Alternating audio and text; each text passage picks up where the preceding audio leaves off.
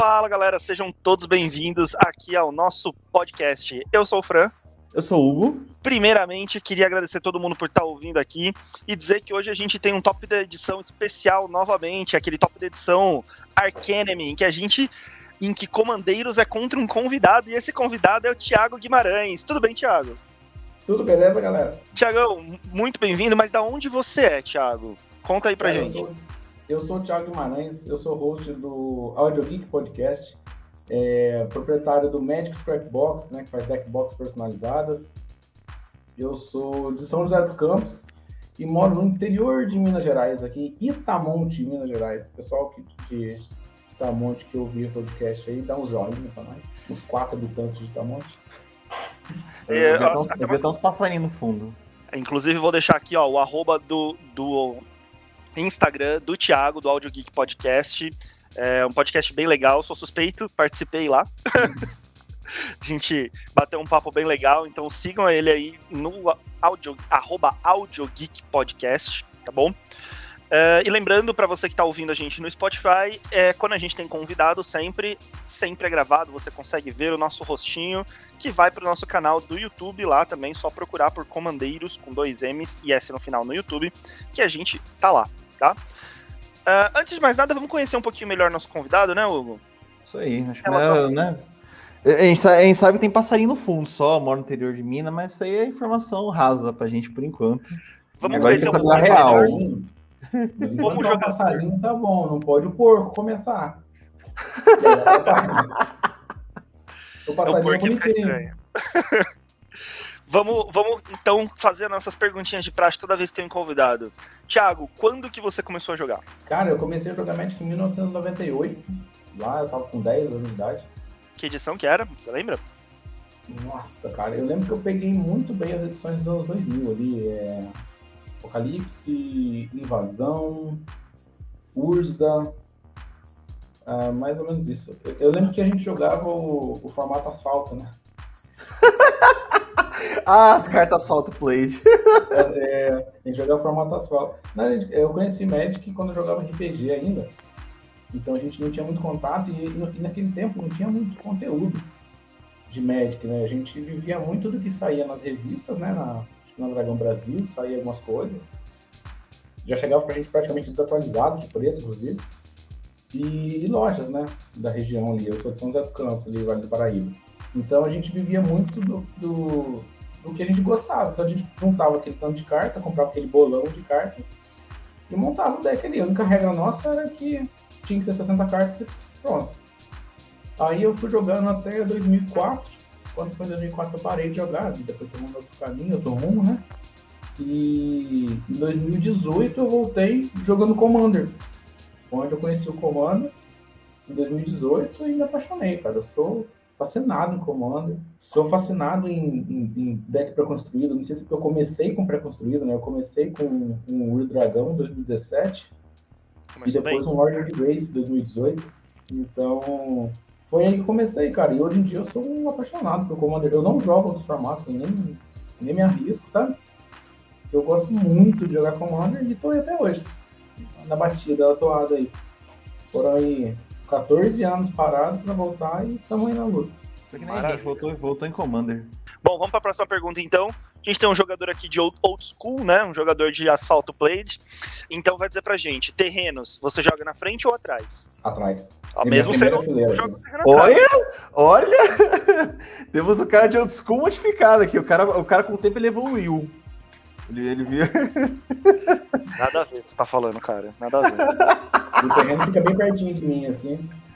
E eu já, eu já levei muita bronca jogando por não virar completamente os terrenos. Ah, alguém que eu conheço. Ah lá, ele Você sabe, virar- ele sabe, ele é dos meus, cara, aqui. Ele na sabe. diagonal, assim?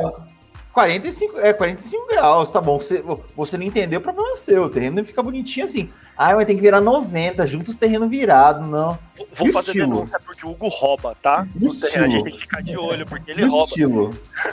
Eu tenho um negócio chamado estilo no meu, no meu jogo. Os, os caras quebraram, Lógico. me podaram. Me, É eu fui lógico. podado. Aí eu vou fazer Ah, denúncia, você eu fui pergunta. podado no jogo.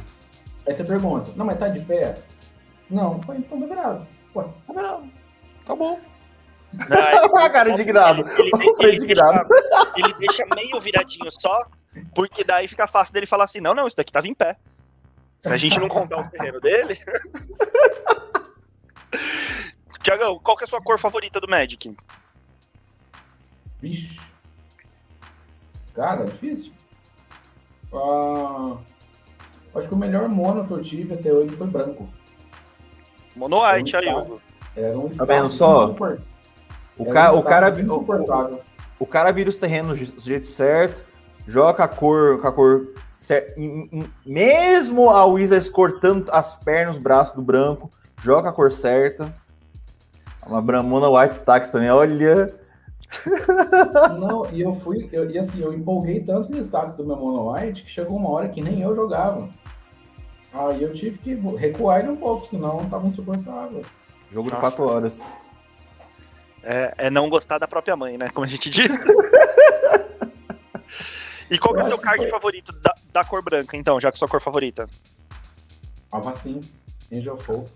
Aê, a vacina. Uma vacina com, uma vacina com Armagedon é a coisa mais linda do mundo. Ah, olha lá, ei, olha lá o nojo, olha o nojo. ele falou, ele, não, ele falou vacina, não, é certo, que a vacina, a vacina tem que falar, mas. Ah, mas vamos jogar Armagedon junto com a vacina. a vacina com Armagedon e com a alegria de Deus, então? Ah, só alegria. Tinha Eu levanto e vou embora. Você que chamou, hein, Fran? Já fiz o meu papel na Terra, já cumpri minha missão na Terra, já eu posso ir embora para esse plano agora. A vacina, galera de Deus, é Armagedon. Oi, Thiago, e qual que é a sua guilda ou tribo de Targuida, de, de Ravnica, ou guilda de, ou tribo de Tarkir, ou até escola, né, da, de Strixhaven, qual que é a sua favorita aí? Difícil também. Cara, eu gosto muito de Celestia. Mas como eu, eu, sou um jogador de agro, a maioria dos meus decks é agro, eu vou de grupo. Eu vou de grupo porque eu, eu, eu, eu, vou dizer assim, agora. Grupo Zog, vamos dizer assim. Grupo porque pro agro é muito bom. Eu tenho aquele deck de dragão, né? De, de Dungeons and Dragons e o, o grupo sempre, sempre traz um, um pro agro muito boas opções, né? E, e o Orzhov é porque eu tenho um carinho especial, não, não, não, não pela build, assim, não, não pelo, pelas cores em si, mas por um deck específico, que é aquele Orzhov Life Game, que eu joguei durante muito tempo. Então eu tenho um carinho especial ali. Mas grupo, pra mim, pra mim, é a cor mais. Pro, pro estilo de jogo que eu gosto, é o mais forte. E qual que é o seu comandante favorito? Você falou de vários comandantes aí que você tem, você gosta dos precons, mas qual que é o seu comandante favorito? Kozilek, The Great Distortion. O cara que gosta de nojeiro. Vou falar. Não, eu assim, vou falar. Kozilek é um deck que eu queria muito montar Kozilek, mas eu falei, bicho, eu preciso pensar muito esse deck aqui. Como é que eu montaria um monocolor que o comandante é 10 mana? Mas eu, eu, eu gostei, gostei, gostei. Eu gostei. tinha, eu tinha o, o deck dele, o Incolor, e gera muita mana, absurdamente. É, eu usava com urna de Moscolumes, muito artefato gerador de mana, é, relógio reversor, então você gerava muita mana nos intervalos ali, muita pedra de mana, e os quatro titãs Elbraz. É, no caso é o Enraku, né, o que não é banido, os dois Lamont e os dois Kozileks. São cinco, os cinco grandes, né, os quatro no main deck e o Kozilek do Great Distortion no, na zona de comando, justamente pelo fato dele, dele ter aquela opção de anulação eu acho que ele de comandante, ele dá. Aquele, aquele, é absurdo, aquele é absurdo, bicho, aquela anulação. Destrói, quebra as coisas pequenas e os grandes você vai lá e descarta nula. Nossa, cara. Exatamente. Ele tem muito mais recurso para ser comandante. Eu vejo tanto de jogar de Lamog, mas eu vejo muito mais recurso nele de comandante. Ele me dá uma proteção um pouco maior ali. E, e o deck era baseado em aniquilação, que é, eu acho que é a habilidade mais irritante e chata e insuportável que existe. Roubada. Pra quem joga contra. Pra quem joga com ela é maravilhoso. Eu, eu tenho um deck de então. reanimate que eu uso aquilo que trai. Eu, colo... eu não, não consigo bater uma vez com aquilo que trai. Eu boto aquilo que trai na mesa, alguém mata. Ah, ele, pode botar, ele, ele, é, ele, pode botar aquilo que trai quando eu tô cheio de tesouro. Pista. Mas não quando eu tô com a board limpa, o cara vai lá aquilo que trai. De jeito nenhum. Quando você coloca a conscrição Elgraz em cima de um, de um manequim. Olha lá, Fran. Olha lá. Já vimos que é um cara que gosta de nojeira, tá? Já, já entendemos. Foi ótimo ter você aqui, Thiago. Show de bola. Até o próximo, pessoal. Conscrição Eldrazo com manequim, cara. Já usei muito. Oh, olha só. Fran, depois você dita que tem gente que não pode ver essas coisas, não, viu? Dá, dá gatilho isso aí. Dá gatilho. É, então. Grupo, né? É, tem gente que não pode ver essas coisas, não. E a última pergunta, Thiago? É isso, achei que tinha me cortado. É, essa daqui, essa última pergunta aqui diz muito sobre você, tá? Sobre a continuidade desse episódio. Prefere tomar LD ou tomar counter? Caramba. É, Porque tomar counter é... dá menos vontade de bater, de agredir a pessoa. Resposta certa, a gente continua esse episódio, então. Eu gosto, eu gosto de dar LD. É, eu tô na dúvida, a gente continua esse episódio? ah, bicho, é que é, é, que é assim, é, é, que é aquela sinuca, você vai tomar count, é que é que LD, se, o pessoal sempre vai falar que tomar LD é pior, porque não tem o que fazer, né? LD, você perdeu o teu recurso. Ah, você perdeu. Se você tomar counter, você perdeu parte do combo, por exemplo, e pega depois de volta. Mas LD. Perdeu o que vai alimentar os seus recursos. Né? É, então. É que o counter você consegue, de certa forma, ali. Não vou ter que driblar, mas você consegue se virar ainda. Eu sou um cara meio contra o antijogo. Então, assim, esses absurdos todos que eu falei são coisas até divertidas, de certo ponto. E não, e não são coisas necessárias para você usar o tempo todo no jogo. Né? Então, eu, eu acho que você meter um Armagedon uma certa hora do jogo ali é parte da sua estratégia. Agora, eu sou um pouco contra o antijogo, né? O, o, o não jogar por não jogar. É, eu gostava muito do meu Stacks Mono White, mas eu desmontei justamente por causa disso mesmo, porque era divertido para mim. Mas se for só divertido para mim, às vezes perde um pouquinho da essência, né? Hum, com certeza. Bom, então estamos aqui para falar de Innistrad, Voto Carmesim, né? A continuação aí da continuação direta de Innistrad Caçada da Meia-Noite. É, a gente tem aí, uh, falando de lore, né? A gente tem aí é, a continuação, né? Então a gente terminou o Caçada da Meia-Noite, em que eles estavam fazendo o ritual lá para restaurar o dia, né? A gente teve o problema que eles começaram a ter aquela noite mais longa. A gente tem aí o Innistrad toda agora na noite, os vampiros dominando, as criaturas da noite dominando, mas principalmente os vampiros.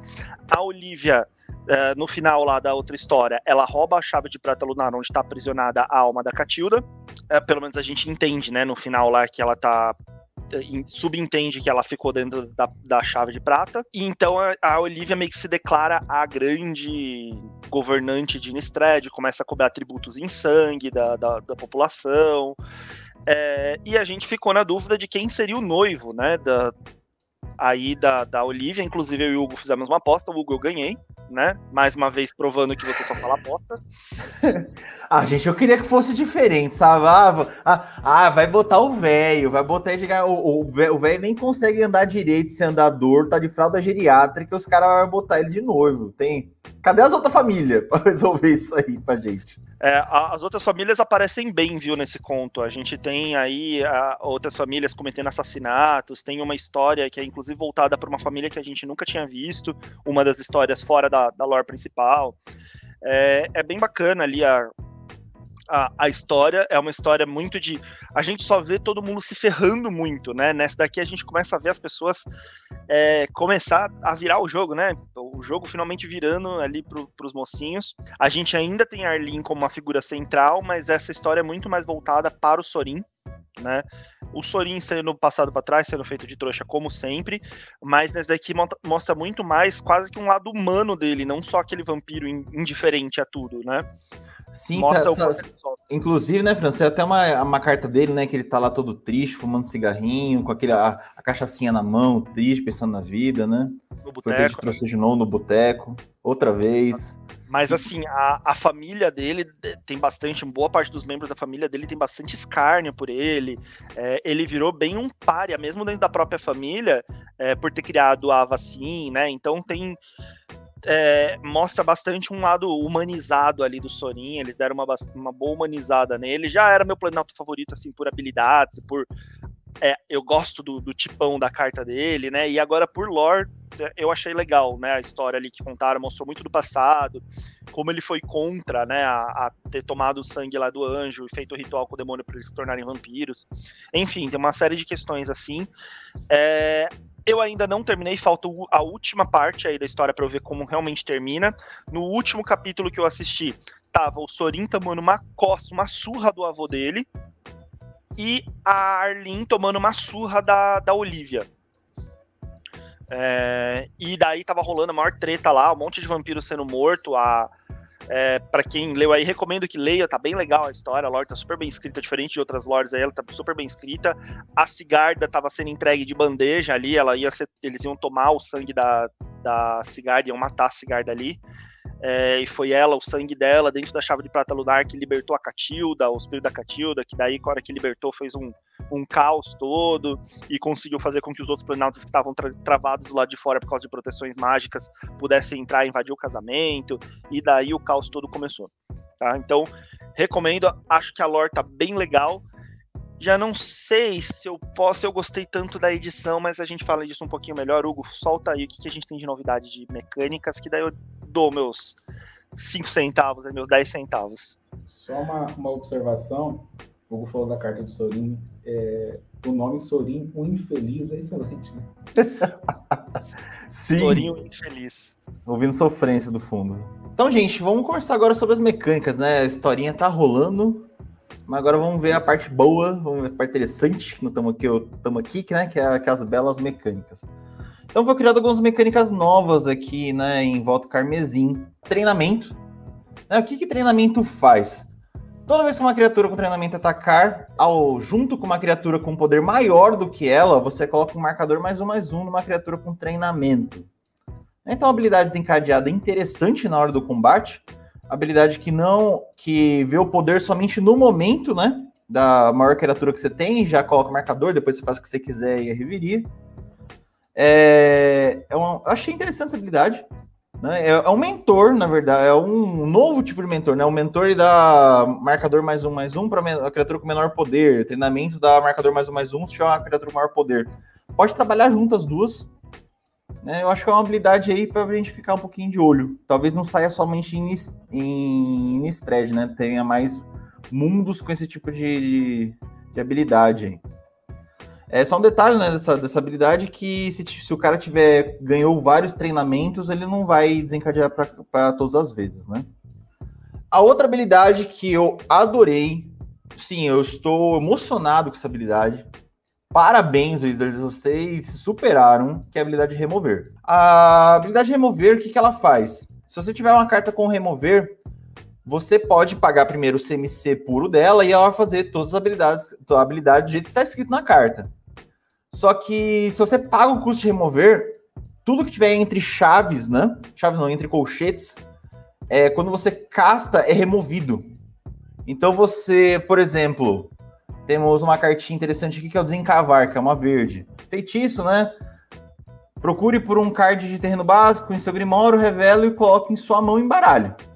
Você paga o custo de remover, que é uma qualquer das presas e uma verde você vai tirar todo, tudo que tiver em colchetes. Então você vai procurar por um card em seu grimório, coloque em sua mão e embaralhe. Então um tutorzinho de terreno meio que sem vergonha vira um tutor de carta excelente. Já conversamos muitas vezes em outros episódios, gente. Tem que normalizar tutor de 4 manas no Commander. Tutor de 4 manas não é absurdo não, não é caríssimo. Excelente. Tá? Então tem mais um tutor no jogo para você buscar uma carta qualquer. Assim, eu gostei muito das habilidades da, das cartas com esse, esse tipo de habilidade. Tá? Então tem várias outras aí. O Wizard tá de parabéns essa habilidade. Eu gostaria de ver muito mais delas em outras edições. Isso aí muda muito o formato do jogo. Né? Você pode jogar. Eu e o Fran, vocês sabem que a gente gosta de cartas com múltiplas opções. Isso é uma carta de múltipla opção. Você joga de um jeito, ah, dependendo do jogo, vou jogar de outra maneira. Né? Não sei qual é a opinião de vocês sobre aí o habilidade de remover. Eu achei. É... Eu achei que só eu tinha me apaixonado tanto por essa habilidade, assim. Cara, mas é muito boa, porque essa, essa, essa questão de te dar recurso e a variação de mana é muito pequena. Igual eu tenho uma aqui, tá vendo? É a recuperação do alquimista. Uma mana, devolve permanente não de terreno alvo que você controla para a mão do seu dono. Custo de uma mana azul. O custo de remover dela é uma genérica uma azul. E aí você tira o que você controla. Ela vira uma devolva permanente não de terreno alvo para a mão do seu dono. Uma mana de diferença, mas que pode fazer muita diferença no jogo, porque é uma mágica instantânea. Então ela te dá um recurso muito absurdo, uma diferença muito absurda entre você devolver uma permanente sua, né, que você controla, ou uma de um oponente, por um custo de uma mana adicional. É, essa, essa liberdade de recurso eu gosto mais, inclusive, do que daquelas cartas é, que a gente tinha, que são dois em um, né? Que você tinha Sim. aquela carta meia meio, né? Que era um custo de mana mais alto. Aqui você tem uma diferença entre custos é, pequena, entre a, o custo principal e o custo do remover, mas que normalmente, pelo menos na maioria das cartas que eu pude acompanhar aqui, é muito bom, muito bom, muito bom, com uma diferença de custo muito pequena e te dá uma diversidade muito grande. É, essa, essa mecânica, ela, ela tem que melhorar, melhorar não, ter mais opções, sabe? Aquela negócio que você paga um custo, tá ok, aí você vai virar quebrado, né? Tem aquela turno extra, aquela turno extra que o dano não pode ser prevenido, né? Se você paga no normal, você perde o jogo. Se você paga o custo inteiro, você ganha um turno extra que o dano não pode ser prevenido. Putz, pelo amor de Deus, né? Então, é, é uma habilidade que tem muito a crescer. Eu espero real que ela cresça e torne-se incrível aí no, no formato. A próxima mecânica que saiu, né? Já falamos aí de treinamento, já falamos aí de remover. É, revoltou né, a mecânica de aproveitar. Só um detalhe, pessoal, vocês devem conhecer essa mecânica, o nome dela em inglês é exploit, né? Ou vocês devem conhecer ela como explorar ela mudou de nome por causa de Ixalan, né? Que teve a mecânica de explora, né? Toda vez que a criatura entra no jogo, ela explora e tal, e aí tem, tinha explorar e explora. Então, como o exploit dá, dá para ter mais de um sentido, então modificaram para aproveitar, né? Então, quem tem mecânica de explorar aí antiga, tipo a, se disse, agora é aproveitar, tá? Correção, correção de linguagem aí. Tá, e o que, que aproveitar faz para quem não conhece, né? Quando ela entra em jogo, você pode sacrificar uma criatura, inclusive a própria criatura. Né? E aí a habilidade consequente quando você faz o aproveitar, ela acontece. Né? Então, ah, quando você, é, quando você quando tal carta se aproveita de uma criatura, busca um card no seu deck, ou faça token zumbi 2-2 e por aí vai. Tá? Então você pode usar outras criaturas ou a própria criatura para se aproveitar de si própria. Né? Só um detalhe dessa habilidade, né? Que além do pode ser a própria criatura, que as habilidades normalmente são diferentes. Aproveitar uma habilidade, a consequente é outra. Então, se você sacrificar uma criatura com a habilidade de aproveitar, e a criatura que, que faria a habilidade consequente com aproveitar não está em jogo, a habilidade não resolve. Então, só um cuidadinho pro pessoal que, que quer brincar de aproveitar, né? Mecânicas que continuaram aí nessa edição foi a de Uni no turno, Mecânica de perturbar também voltou. Gostei que voltou de novo essas duas habilidades, né? Que a gente estava com receio de não voltar. Foi bem assertivo continuar.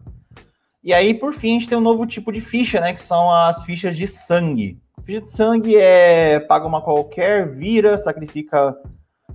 Uma qualquer, vira, descarta uma carta, sacrifica o um artefato, compra uma carta. Eu não gostei dessa ficha, não. Se é assim, eu tenho uma opinião bem é, bem ruim contra cartas que primeiro você tem que descartar para depois comprar, né? Tipo, se você não tem nada na mão, por exemplo, você quebrou a cara. Eu prefiro comprar e descartar depois. Sempre preferi. Né? Então eu não, não gostei muito dessa, desse, desse token, não, né? Quem gostou, ótimo, aproveita o token de sangue, mas eu não fico a cara disso, muito, muito disso, não ele filtra a sua mão, né? E, e é. aproveita bastante os decks que, que, que, querem se aproveitar aí do descarte, né?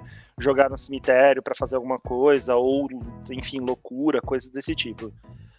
Dando minha opinião geral sobre a edição, achei que as habilidades da edição foram bem cansadas. É, de forma geral, todas mais do mesmo, as que vieram um pouco mais inspiradas, ainda assim foram é, não foram tão bem aproveitadas. Achei que faltou lobisomem, a gente tinha esperança de vir mais lobisomens, né? Para quem é fã de lobisomem aí não veio. É, achei bem cansada a edição. Assim, eu sei que para quem joga standard, para quem joga outros formatos, pode ser que tenha vindo umas cartas legais, mas de forma geral achei uma edição pouco criativa, meio mais do mesmo. não curti. O token de sangue nada mais é do que uma pista piorada. Sim. É, enfim, eu não, não curti a edição de forma geral. Tem alguns cards muito bons, tem alguns cards muito bons, mas não faz com que a edição me brilhasse os olhos. Eu gostei muito mais da Caçada da Meia-Noite que a gente teve anteriormente. O que, que é. você achou, Thiago? Cara, eu não sei falar pra você se a hype estava muito alta. Então a gente criou uma expectativa muito grande nessas duas coleções, né? É, a impressão que dá é de que era uma grande coleção né, de, de Innistrad que acabou sendo dividida em duas partes. Eu não sei se isso é realmente real, né? Se era a ideia inicial, ou se desde sempre seriam duas coleções mesmo, mas foi uma hype muito alta. Então é, é difícil dizer se a coleção realmente veio muito abaixo do que a gente esperava, ou se a gente esperava muito também. A gente criou uma hype muito alta, uma expectativa muito alta em cima da coleção. Eu vou ser bem sincero, eu tive um pouco de dificuldade para achar os tops dessa coleção. É, eu, como sou um jogador muito de agro, eu acabei optando muito por criatura né, com, com habilidades ativadas ou, ou desencadeadas. Mas realmente eu achei que Midnight Hunt teve mais, vamos dizer, mais cartas úteis para Commander. Em compensação, os decks pré-construídos eu achei um pouco desbalanceado, entendeu?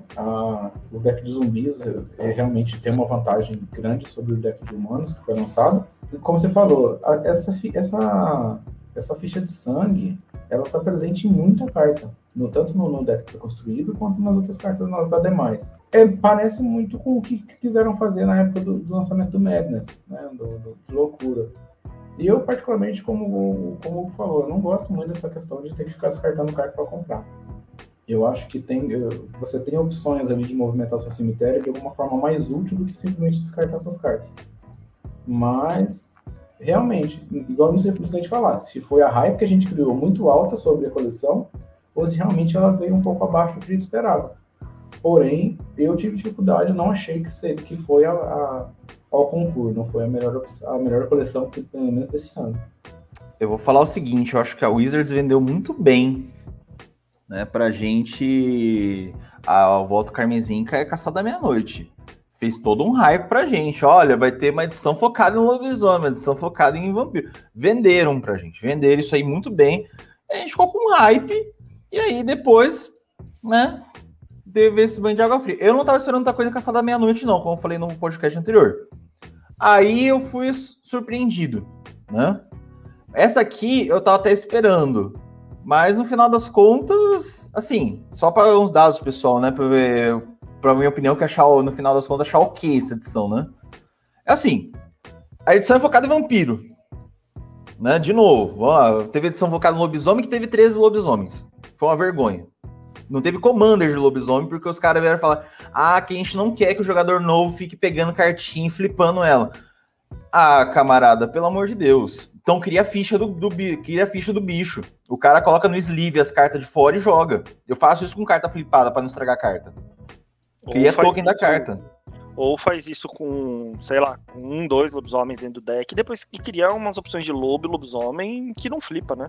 É, pode só dois só.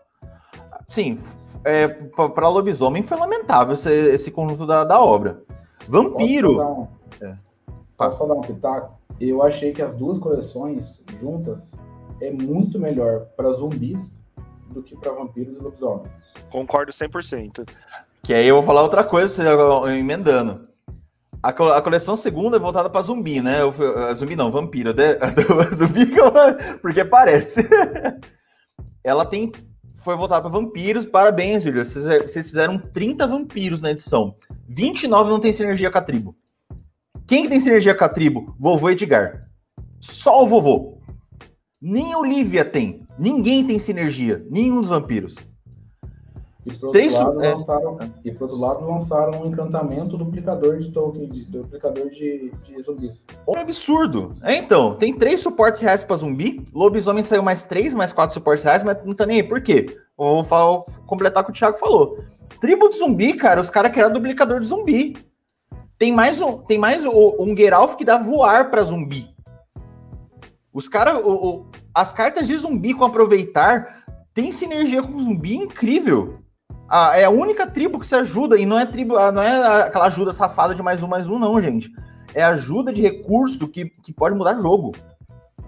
Os caras força, os caras não é a, a, falaram pra gente que ia ser tribal de, de vampiro, tribal de lobisomem, mas é tribal de zumbi. Tribal de zumbi? Né, então. Arrisco dizer é. que até o tribal de espíritos tem mais recursos do que os tribais de vampiros e lobisomens. Sim, tem muito recurso também a mais.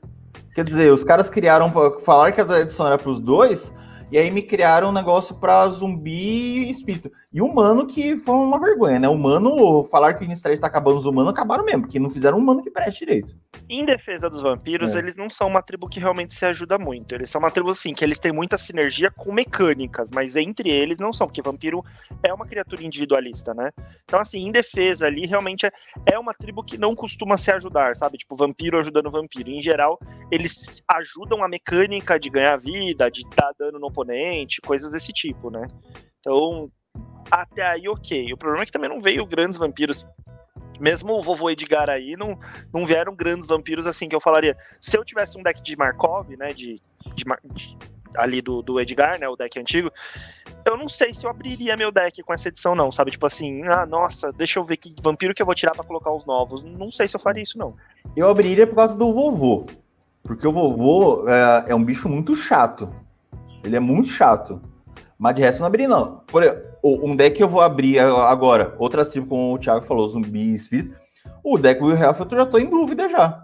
Putz, olha a quantidade de coisa que veio. E assim, gente, ó, de novo, um azul com duplica token e duplica token de tribo específica, tá? Esse duplica token vai, vai encher o saco. Não vou falar que ele é quebrado, não, vai ser carizão. Ele vai encher o saco. Porque é quando o zumbi entra em jogo, né? E as outras suportes que teve, que parabéns. O Wizards falou que não. Falou que ia focar em zumbi. Falou focar em vampiro e e lobisomem, mas na verdade focou em zumbi. Não, eu vou dizer até que é o seguinte: é, o que eu senti falta, o, igual o Juan falou, o, a tribo de vampiros não, nunca foi uma tribo sinérgica entre si mesmo, até pela característica do, do, dos personagens, pela característica do tipo. Mas eu senti muita falta de mágicas em geral que pudesse auxiliar nesse, nisso. Porque, por exemplo, você tem, você tem tribos que são extremamente é, interagem entre eles, né? Você pega uh, os tribais antigos de, de fracos, de fracos, de, de goblins, de elfos. Então são, são decks que as próprias criaturas se sinergem entre elas. Mas eu senti falta de mágicas em geral mesmo. Até porque os zumbis também não, sinerg... não tem tanta sinergia entre eles. Porém, é, você tem muito recurso de encantamento, de mágica instantânea, de feitiço. Então, por exemplo, esse duplicador, ele, ele duplica um não ficha. Mas mesmo assim, é absurdo. Você cria muito, você desce muito zumbi e a questão dos zumbis tem aquele história de você morreu, vai pro cemitério, no cemitério você volta. Você tem um Grave Crawler, por exemplo, você entra no campo, morre, volta. Então você tem um, uma dinâmica muito grande de entrada de, de, de, zumbis não, não fichas no jogo. Então você pega esse duplicador, você vai fazer a sua mesa bombar de uma forma muito, muito complicada. Inclusive, né, Thiago? E com a questão de, de, agora ter uma carta que dá voar para zumbi, que é absurdo isso. Mais uma. Legal. É, é, é, que eu completar.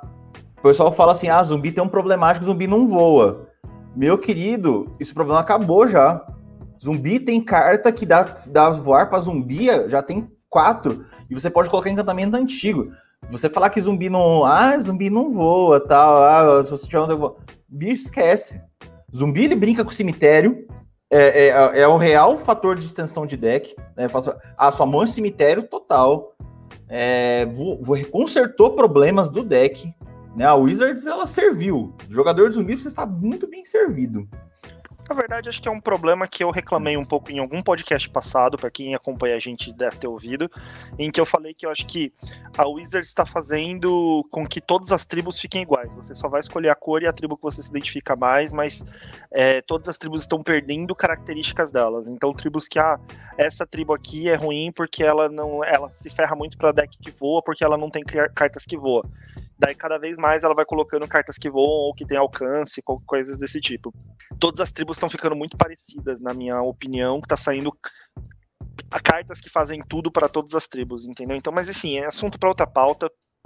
É, mas é, é, uma opinião que eu tenho aí que que eu, eu, acabo falando um pouquinho melhor disso. Acho que foi no nosso outro, outro podcast com convidado também, né? O outro. Você, você já comentou mais uma vez já. É, assim, conserta problema, né? Mas é realmente o fator de estar tá muito parecido. Mas pelo menos não foi aqueles infla de mais um, mais um, algumas coisas assim. O zumbi tá, tá bem específico no seu, nos seus próprios sinergias, né? Bom, uh, acho que a gente pincelou bem aí a, a edição, né, do, do Voto Carmesim, falou sobre lore, falou sobre o que a gente achou do contexto do Power Level, falou um pouquinho aí das novas mecânicas, então agora vamos pra treta. Porque hoje é treta aqui, Arcanemy, então é Comandeiros versus Thiago Guimarães. A gente vai fazer, para quem não conhece aí, nosso podcast, né, uh, o top da edição, onde a gente escolhe as cartas, melhores cartas da edição para Commander, tá, gente? Então, a, se você joga outros formatos e a gente tá falando que essa carta é muito boa e você tá achando que ela não é boa, porque a gente fala especificamente para o Commander de mesão, não o Commander competitivo, tá? Aquele bom e velho Commander pra galera de quatro jogadores. Uh, a gente escolhe uma de cada cor, mais uma incolor, mais uma multicolorida. E aqui na versão Arcanemy, o nosso adversário vai sempre escolher de todas as cores e eu e o Hugo a gente alterna entre as cores que a gente vai escolher. E essa, infelizmente, é um episódio em que eu vou ter que concordar com o Hugo, né? Ele escolheu as cores dele, eu vou ter que concordar, né? Pra parecer que, tipo assim, ah, tô torcendo pelo Hugo, né? Ah, as escolhas que o Hugo fez foram boas, né? Mas enfim. Brincadeiras à parte, então a primeira cor que a gente sempre começa é o incolor. E time da casa começa, né, Hugo? Então, qual que é o seu incolor top da edição? Bem, né? Tem que concordar, né? Tem que concordar aqui. É, minha, minha, minha face diz muita coisa aqui pra vocês com essas coisas. Tá. Bem, vamos começar por incolor então, né? Minha carta da edição, né? Não, não precisei buscar muito, não. Incolor eu já tinha visto desde o começo dos primeiros spoilers, já tinha escolhido que é o meu top da edição. O meu top da edição, sem muito mais delongas, né? É o Diário do investigador. Então é um artefato tipo pista, duas qualquer. Quando ele entra em jogo, né? Ele entra em campo de batalha, ele entra com um número de marcadores de suspeita igual ao número de criaturas que um jogador controla. Paga duas qualquer, vira, remove o marcador de suspeita de diário de investigador, compra um card. Duas qualquer, sacrifica o diário de investigador, compra um card. Por que, que eu escolhi essa carta como o top da edição? Essa carta é excelente para decks que o draw é escasso na cor ou na combinação de cores, né? Tipo, por exemplo, o Krenko agora a Adeline. Né? Então, esses caras têm draw escasso, o deck normalmente costuma ser rápido, a mão esvazia, e aí fica dependendo do, do, top deck. Se você não tem esse tipo de cara, né, que eu falei, ou por exemplo, ou, ou qualquer deck que eu falei nas cores escassas, né? No mínimo, no mínimo, é, esse artefato ele vai te dar dois marcadores no jogo. Tá? Você escolhe um jogador que tiver duas criaturinhas já dá dois marcadores, já tá bom. Porque ele vai comprar para deixar você comprar duas cartas e você sacrifica depois ele pra comprar uma terceira. Você que já comprou muita coisa, cara, você vai comprar três cartas. E assim, se tiver um jogador explosivo de muita criaturinha, você for esse cara, você pode colocar marcador a rodo dentro desse artefato aí, você vai comprar durante o resto do jogo. Pô, imagina, ah, colocar 10 marcadores, você vai comprar até o fim do jogo. Né? E depois você vai comprar uma por final para pagar duas sacrifica. E dependendo da situação, você paga duas, vira sacrifica, compra uma carta, é, paga duas, vira, compra uma carta, remove o marcador, paga duas qualquer, sacrifica, compra outra carta. Tá precisando, né? No late game, vai comprar duas cartas de uma vez.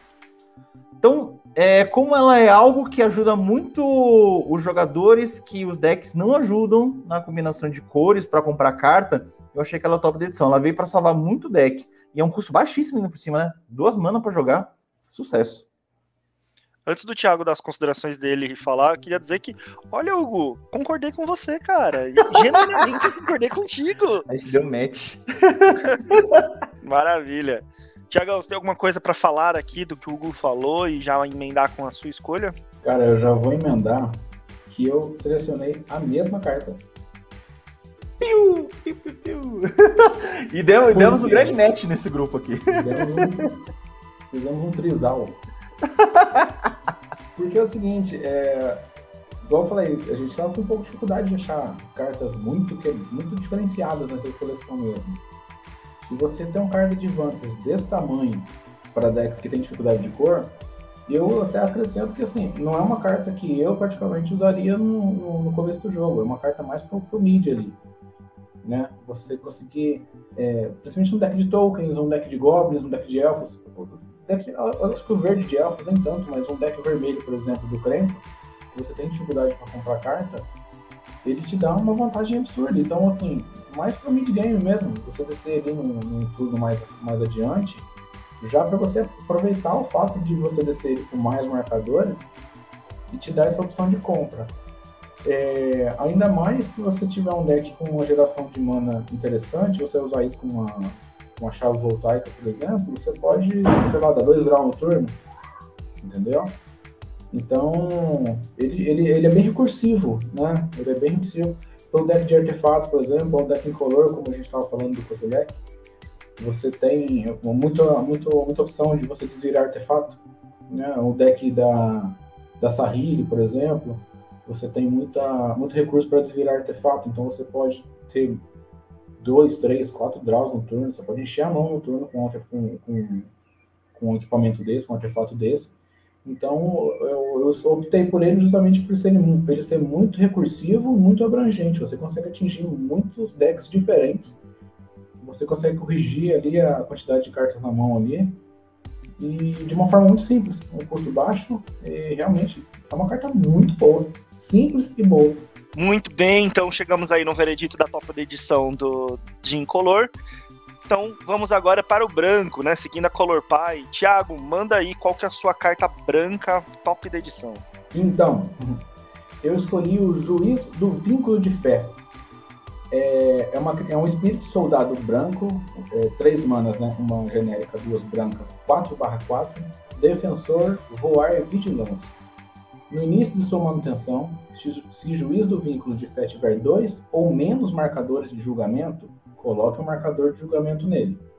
Enquanto o juiz do vínculo de fé tiver três ou mais marcadores de julgamento, ele poderá atacar como se não tivesse defensor.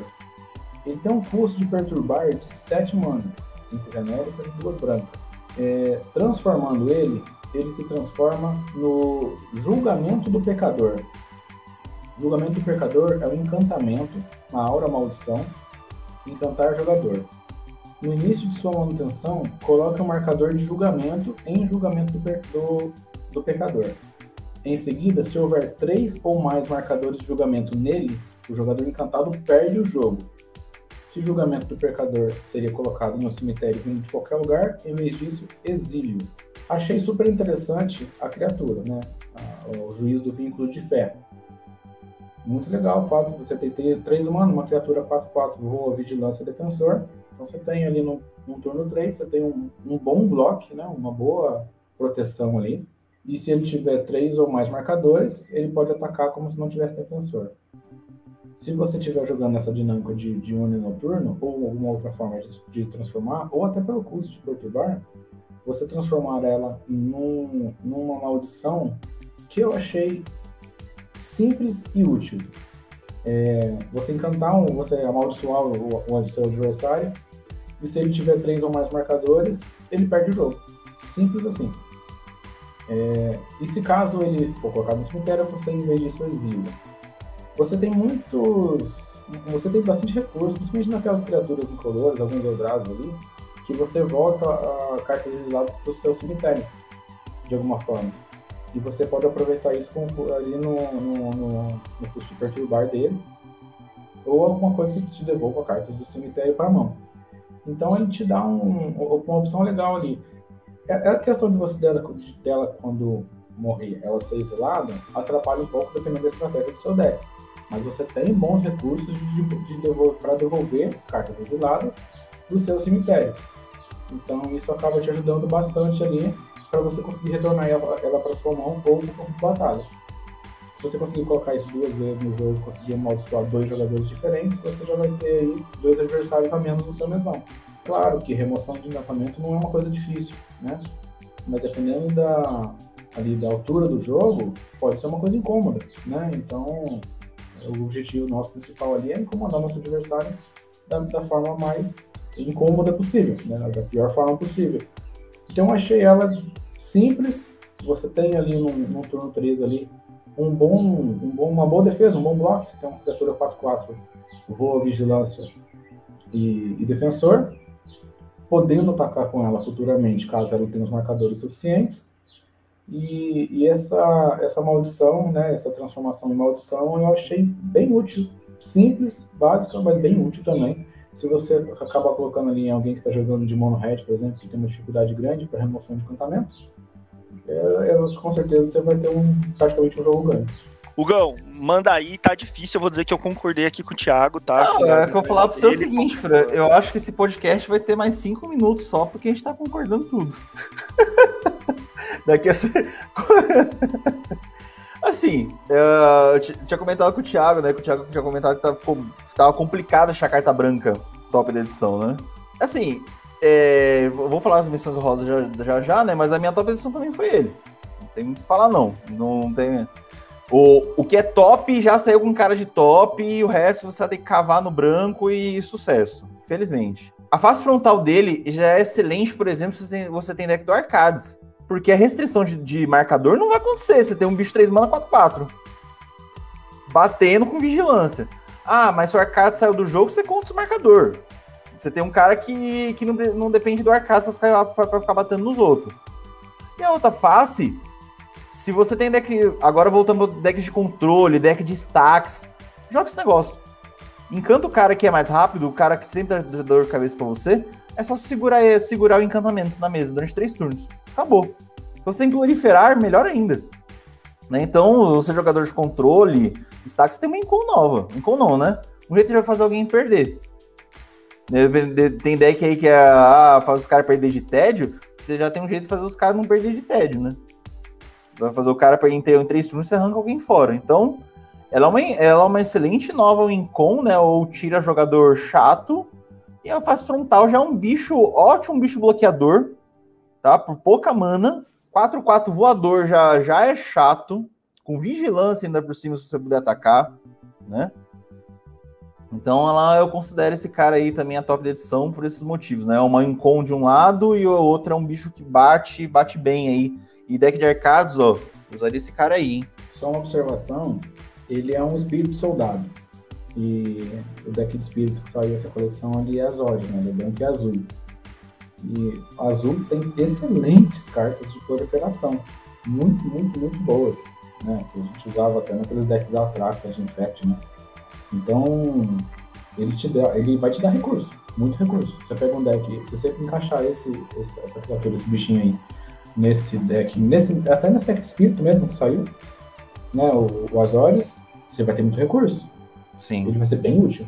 Eu, só pra gente finalizar, né, eu acho que não tem lá, o Thiago falou tudo, tinha falado dessa carta aí, já tá dando um comando de novo. Eu vou falar só as menções honrosas do branco, né?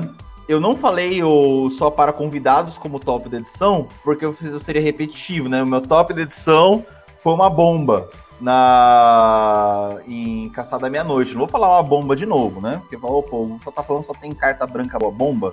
Não, tem, tem outras opções. Então, só para convidados eu ficaria muito de olho, porque é um excelente também board wipe, né? É um board wipe baseado em sacrifício, né? Então, quem tem destrutivo na mesa vai tomar na cabeça. É... E a outra que eu ficaria também de olho, porque é uma carta que eu gostei. Né? Então, deck que baseado em auras, acho que pode usar ele, que é o Graça Radiante. Né? Que no, a outra face vira Restrição Radiante. Então, deck, deck carinha que usa encantamento, usa muita aura, eu usaria ele, hein? Ficaria de olho. Por exemplo, um Shran, uh, qualquer outro deck aí que nós, nós temos aí do tipo de, de aura, eu ficaria de olho. Eu gostei. Uma carta em comumzinha bem, bem interessante. Posso fazer só uma menção também? Bora. É, eu gostei muito de uma criaturinha chamada é, Voz dos Abençoados. Duas mana, 2 barra 2, Espírito Clérigo.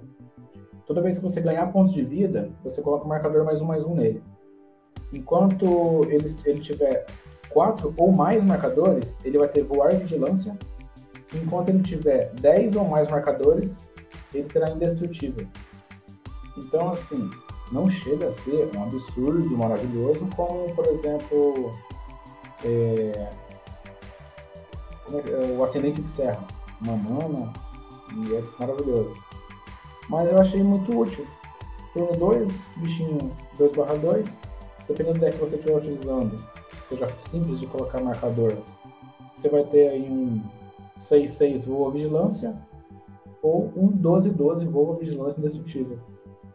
Dependendo da quantidade de marcadores que você coloca e a velocidade de marcadores que você coloca. É um bichinho pequeno, que às vezes pode entrar na mesa ali sem ter muito alarde, e você pode, em breve, fazer com que ele se torne um 12-12 e voa vigilância atropela. Bem, a gente já falou de branco, né, Fran? Já falou do incolor aí, que eu acho que é vocês dois agora vão sair na mão pelo azul, né? Será? Vamos lá, vamos lá. Quero, quero ver o azul, quero ver.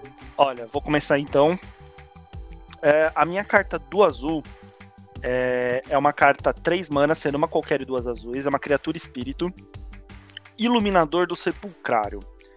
A, as habilidades dessa criatura são voar, Toda vez que Iluminador do Sepulcrário entrar no campo de batalha ou atacar, exile o card de um cemitério. Você pode olhar o card do topo do seu Grimório a qualquer momento. Uma vez a cada turno, você pode conjurar uma mágica do topo do seu Grimório se ela compartilhar um tipo com card do exílio, né? Exilado com, com essa daqui, com o Iluminador do Sepulcrário. Vamos lá. É, por que, que eu acho que essa carta é top da edição? Tá? Ah, ele é uma criatura, né? 2/3. Uh, bom, primeiro que voar 2-3 já é legalzinho, né? 3 manas, voar 2-3 já é legalzinho. Não tornaria ela uma top da edição, mas já torna um bichinho bacaninha ali para bater, né? Entra rápido na mesa. Uh, combinação azul. Vamos lá, gente, é fácil blinkar esse bicho. Não, não acho que seja difícil. É, mas a, além disso, você não precisa ficar fazendo com que ele blink, né? Você pode simplesmente ir atacando, ele tem a evasão aí do voar, que vai fazendo o efeito dele disparar. E vamos lá pro azul, você poder é, olhar a carta do topo e poder jogar a carta do topo é muito forte. Você ter um, esse controle de olhar o seu topo e, e poder conjurar, né? Poder ter acesso àquela carta, tá certo? Ah, você só pode conjurar se você já tiver exilado com ele uma, uma carta que compartilha um tipo. Ah, não acho que seja tão difícil assim, não acho que seja algo absurdo. Então acho que assim, é uma carta excelente, não joga em qualquer deck azul, não. Mas acho que na maioria dos decks azuis que você usa muita mágica, né? Jogadores de Spellslinger, de, de de, de mágicas em geral, jogadores é, defensivos de forma geral, de controle, com azul, vão fazer muito uso, muito bom uso dessa carta aí, dessa criatura. Então acho que ela é uma carta, por ser versátil e te dar um controle do seu próprio topo ali, muito legal, te adiantar o seu topo, é, ela é a carta top da edição, na minha opinião.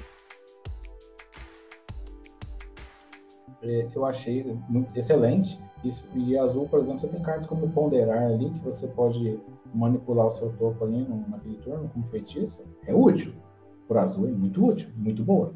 Não, então, a carta é excelente, porque, porra, no ataque, sabe? O bicho é um bicho 2-3, no ataque, entrar em jogo.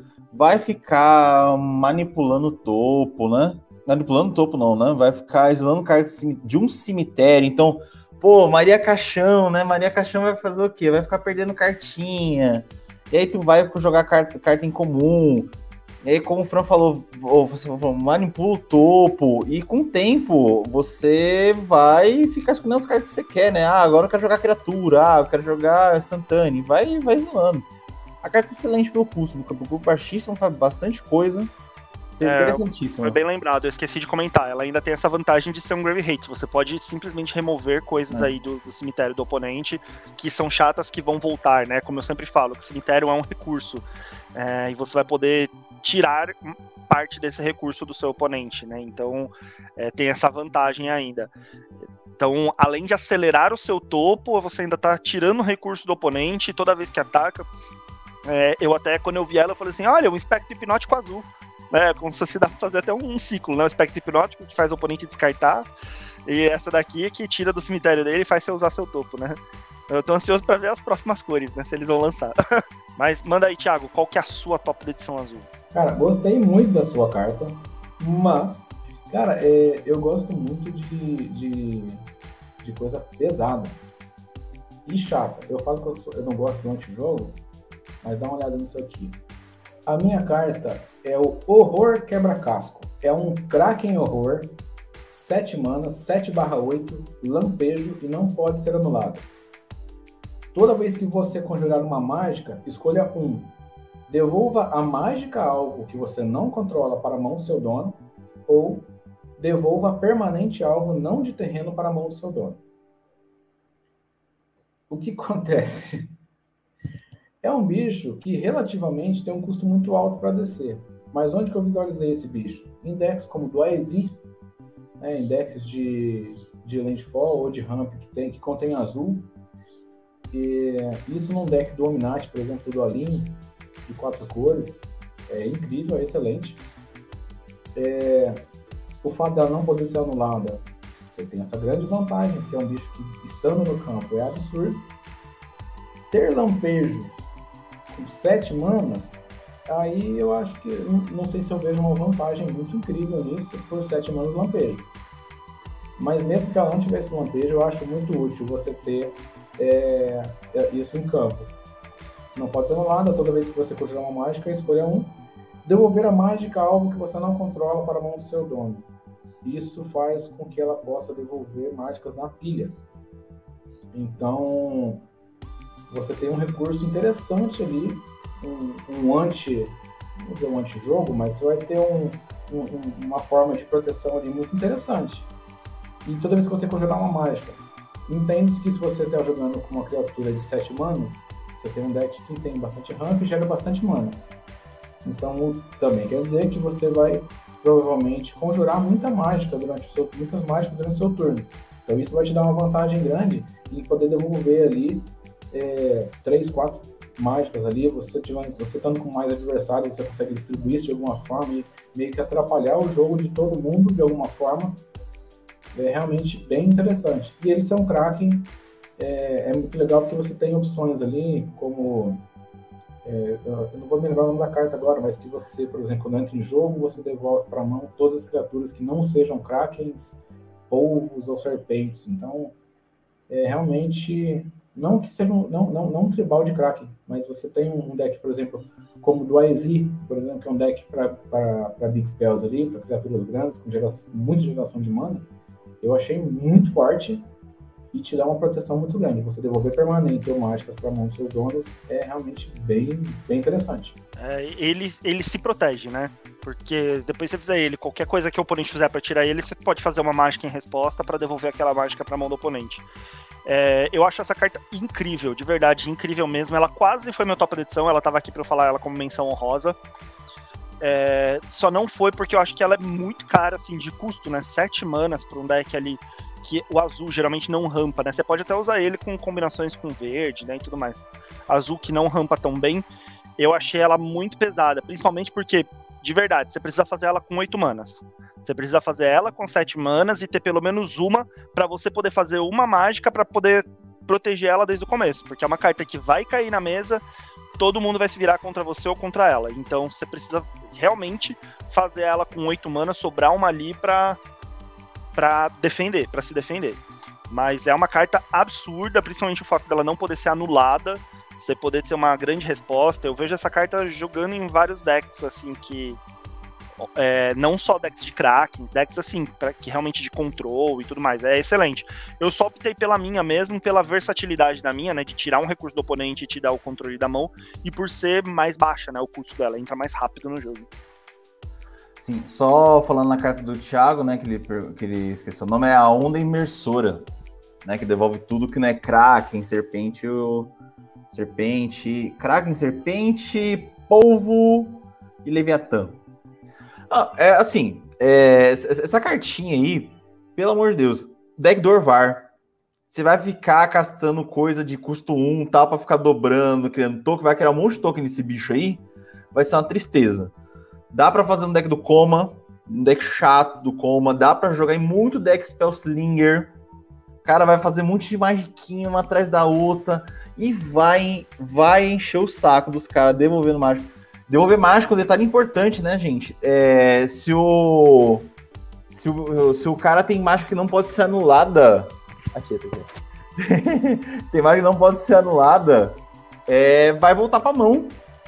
Né? Então é um counter, ele é um counter de coisa que não podia ser anulada, né?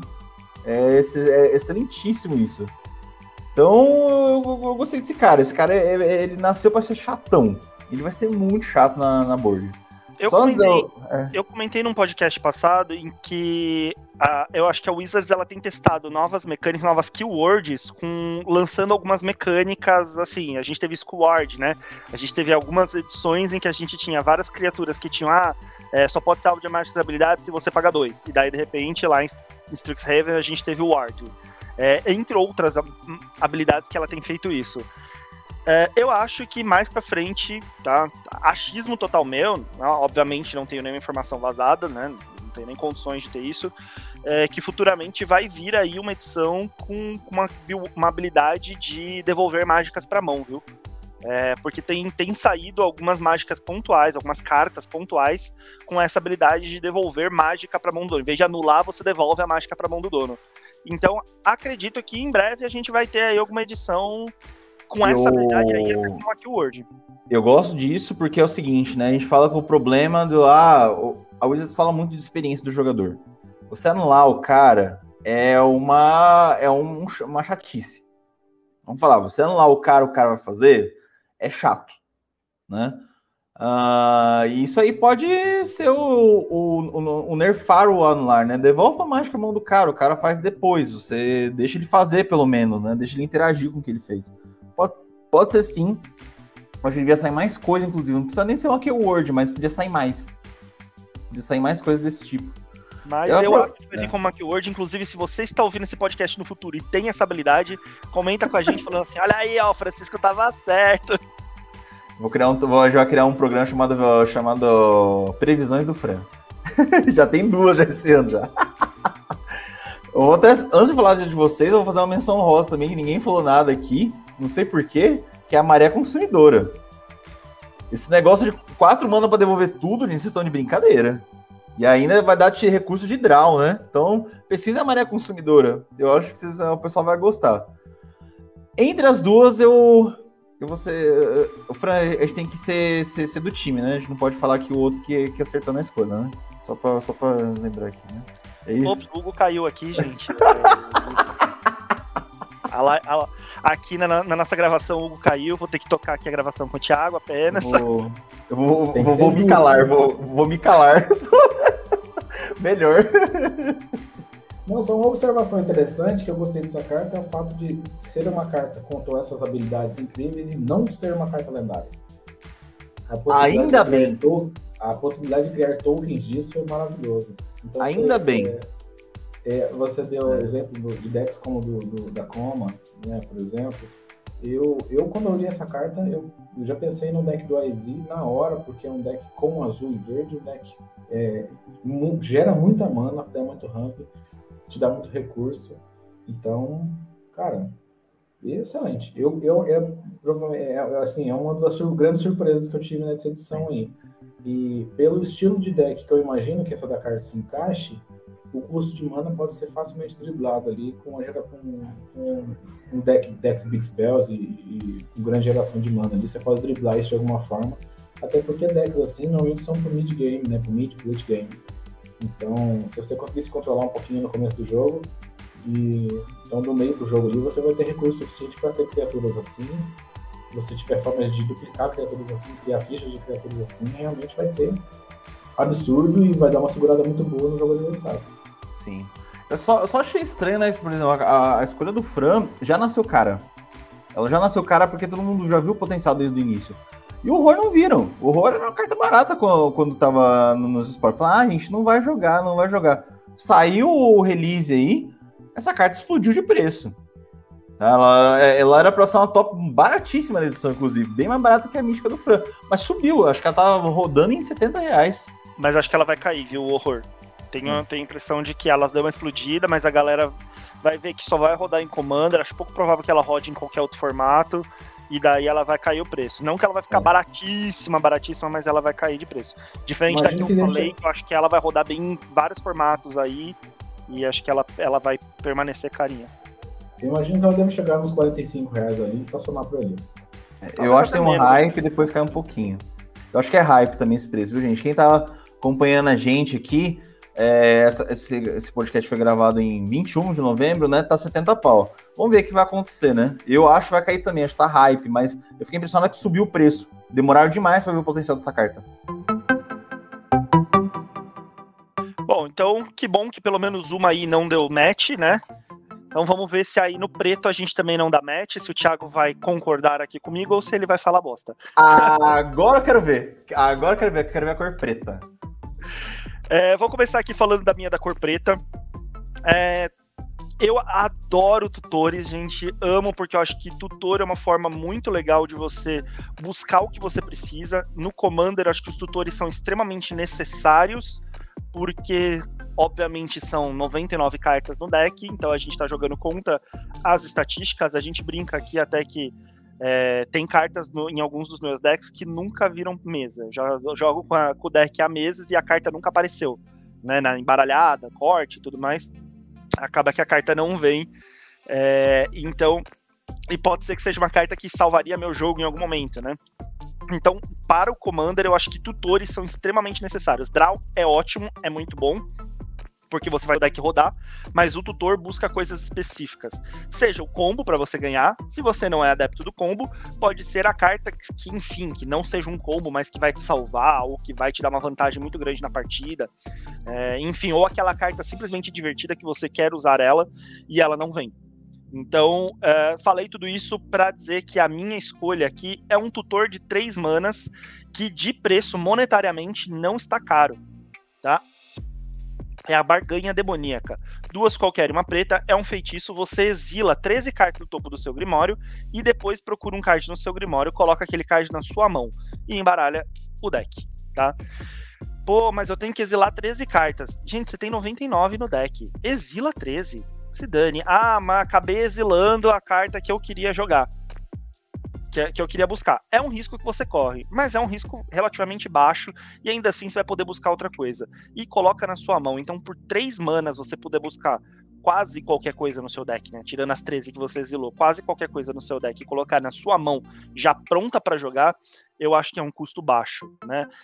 qualquer tutor melhor que essa carta que a gente tem tá muito mais caro monetariamente. Então, se você não é um burguês safado, brincadeira. Se você não tem posses aí de comprar cartas mais caras do que isso é, para jogar, eu acho que ela é um dos melhores tutores lançados recentemente, com cujo drawback não é tão ca... não é tão custoso, não é uma carta tão cara de mana e nem tão cara financeiramente, por isso eu acho que pela utilidade dela no Commander, ela é o top da edição da cor preta. Só um detalhe que o Fran falou, essa carta é assim, gente. Ainda bem que exila, tá? Porque se fosse milar, aí essa carta é só um absurdo de preço. Ah, não, porque o preto se aproveita muito do cemitério. Se você mila, é, é absurdo. Ah, a, eu, a minha carta muito... foi pro cemitério, é busca. Ainda não, bem que, que você mais é cemitério cheio quando você tá jogando de deck preto. É. Mas o, a gente tá aí com mecânicas é, de deck preto muito fortes com, com utilização do exílio, né? Então, mesmo o exílio hoje já não é mais tanto um problema para deck preto, né? A gente tá tendo aí a combinação do preto e vermelho, mas principalmente aí no preto, é, vindo mecânicas muito fortes de utilizar o exílio para alguma vantagem de alguma forma, né?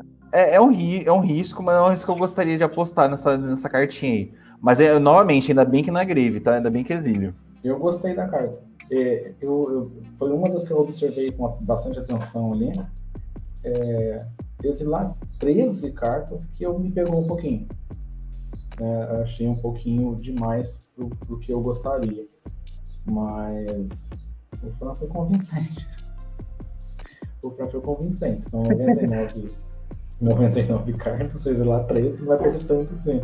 É, vai perder tanto assim. O negócio é como o Fran falou: se você exilou o que você queria procurar, mas aí você procura outra solução. Não, mas ainda, é, então, é. Eu arrisco dizer algo mais. Assim, se seu deck é dependente, tão dependente de 13 cartas, que você não tem uma variedade de cartas que, assim, você perder uma ali vai ser tão custoso para você, arrisco a dizer, pode parecer arrogância na minha parte, mas arrisco a dizer que seu deck está montado errado. É, obviamente, você pode dar um azar de você perder, tipo, 13 cartas incríveis do seu deck que fariam toda a diferença. Você pode dar esse azar. Mas, de forma geral, você coloca várias cartas no seu deck que complementam, né? Porque, como eu falei, 99. Ah, você vai ter uma carta só que faz diferença? Não, você vai ter várias cópias. Então, às vezes, perder aquela uma não vai te fazer tanta diferença a ponto de que você vai poder buscar outra. Entendeu?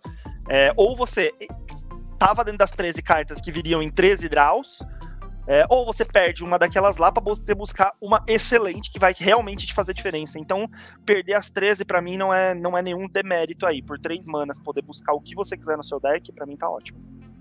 Não, e só para avisar os combeiros safados aí, que tutor não é só para combo, não, viu, gente? Tutor precisa buscar recurso. o, o, pior, o, aí vem um assunto sobre o tutor. O pior de, de, de tutor é que todo mundo que joga tutor, os caras falam, pô Olha lá o combeiro, olha lá o combeiro. Cara, já usei tutor para buscar terreno. Isso que eu ia falar. É. O Fran, o Fran sabe quando eu tô buscando terreno, porque ele, ele vê minha cara. Ele fala assim, Hugo, tá, os caras ficam falando, não, o Hugo buscou combo, o Hugo vai buscar. Não, o Hugo buscou terreno. Já vi galera usar é, Vampiric então. Tutor pra buscar terreno, tá? É, pô. Tu... Eu já tutorei só ring. É tutor, pô, é tutor pra qualquer coisa. Ah, buscar hora. combo? É. Tutor, gente. Tutor é pra, pra, muita coisa. Por isso que a gente fala pra vocês ficar normalizando tutor de quatro manas. Pô, você precisa de um terreno, busca o terreno. Tá ótimo. Fechou? Não zica. E só para avisar, essa carta está custando oito reais no menor da liga. Para um tutor que você busca qualquer coisa e coloca na sua mão por três manas, eu acho que tá um preço excelente. A galera ainda vai ver vantagem. A hora que a galera começar, alguns começarem a usar isso nos decks, e a galera vê que funciona, que perder 13 cartas só é um custo muito baixo, vocês vão ver a galera tudo indo atrás dessa carta. E se você é um combeiro safado que está escutando isso, não se ofenda por ser um combeiro safado, tá bom, gente? Pode continuar ouvindo a gente aqui. Comenta lá depois, gente, no, no, no Instagram. Não sou um combeiro safado. Tiago, manda aí. Qual que é a sua top da edição preta, então? Cara, mais uma vez eu vou de criatura. É, eu gostei muito do Timotar, Barão dos Morcegos. Ele é 6 manas, 4 genéricas, 2 pretas, 4 barra 4 e tem salva, a salvaguarda dele é descartar um card. Muito interessante é, essa salvaguarda. Toda vez que outro vampiro não ficha que você controla morre, você pode pagar um e exilar ele. Se você fizer isso, você vai criar uma ficha de criatura morcego preta 1 barra 1 com voar ela ganha. Quando essa criatura causa dano de combate ao jogador, sacrifique-a e devolva o card exilado ao campo de batalha virado. É, eu achei muito interessante o fato de você ter uma, uma criatura até com corpo razoável, 6 manas, 4, 4, salvaguarda, descarta um card. Mas eu gostei muito do fato de você. É, você não perde os seus vampiros. Né? Então, por exemplo, você tem um vampiros interessantes no campo de batalhas, não ficha. Morreu, paga um, exila, deixa ele do ladinho.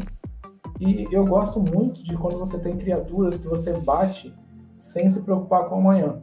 É, você bate simplesmente por bater. Sem, eu não tenho um compromisso de proteger aquela criatura. Então você vai criar os seus morceguinhos ali, bate com seus morceguinhos é, sem dó nem piedade, passou dano, o morceguinho que morreu você devolve para o campo de batalha virado aquele, aquele vampiro que você perdeu no, no turno anterior, numa etapa anterior. Isso faz com que você tenha uma dinâmica de mesa muito grande. É, a gente estava discutindo o fato dos vampiros ali ter pouca, pouca sinergia entre eles, mas é importante você ter essa dinâmica de mesa bem grande. Você tem uma dinâmica interessante, você não joga.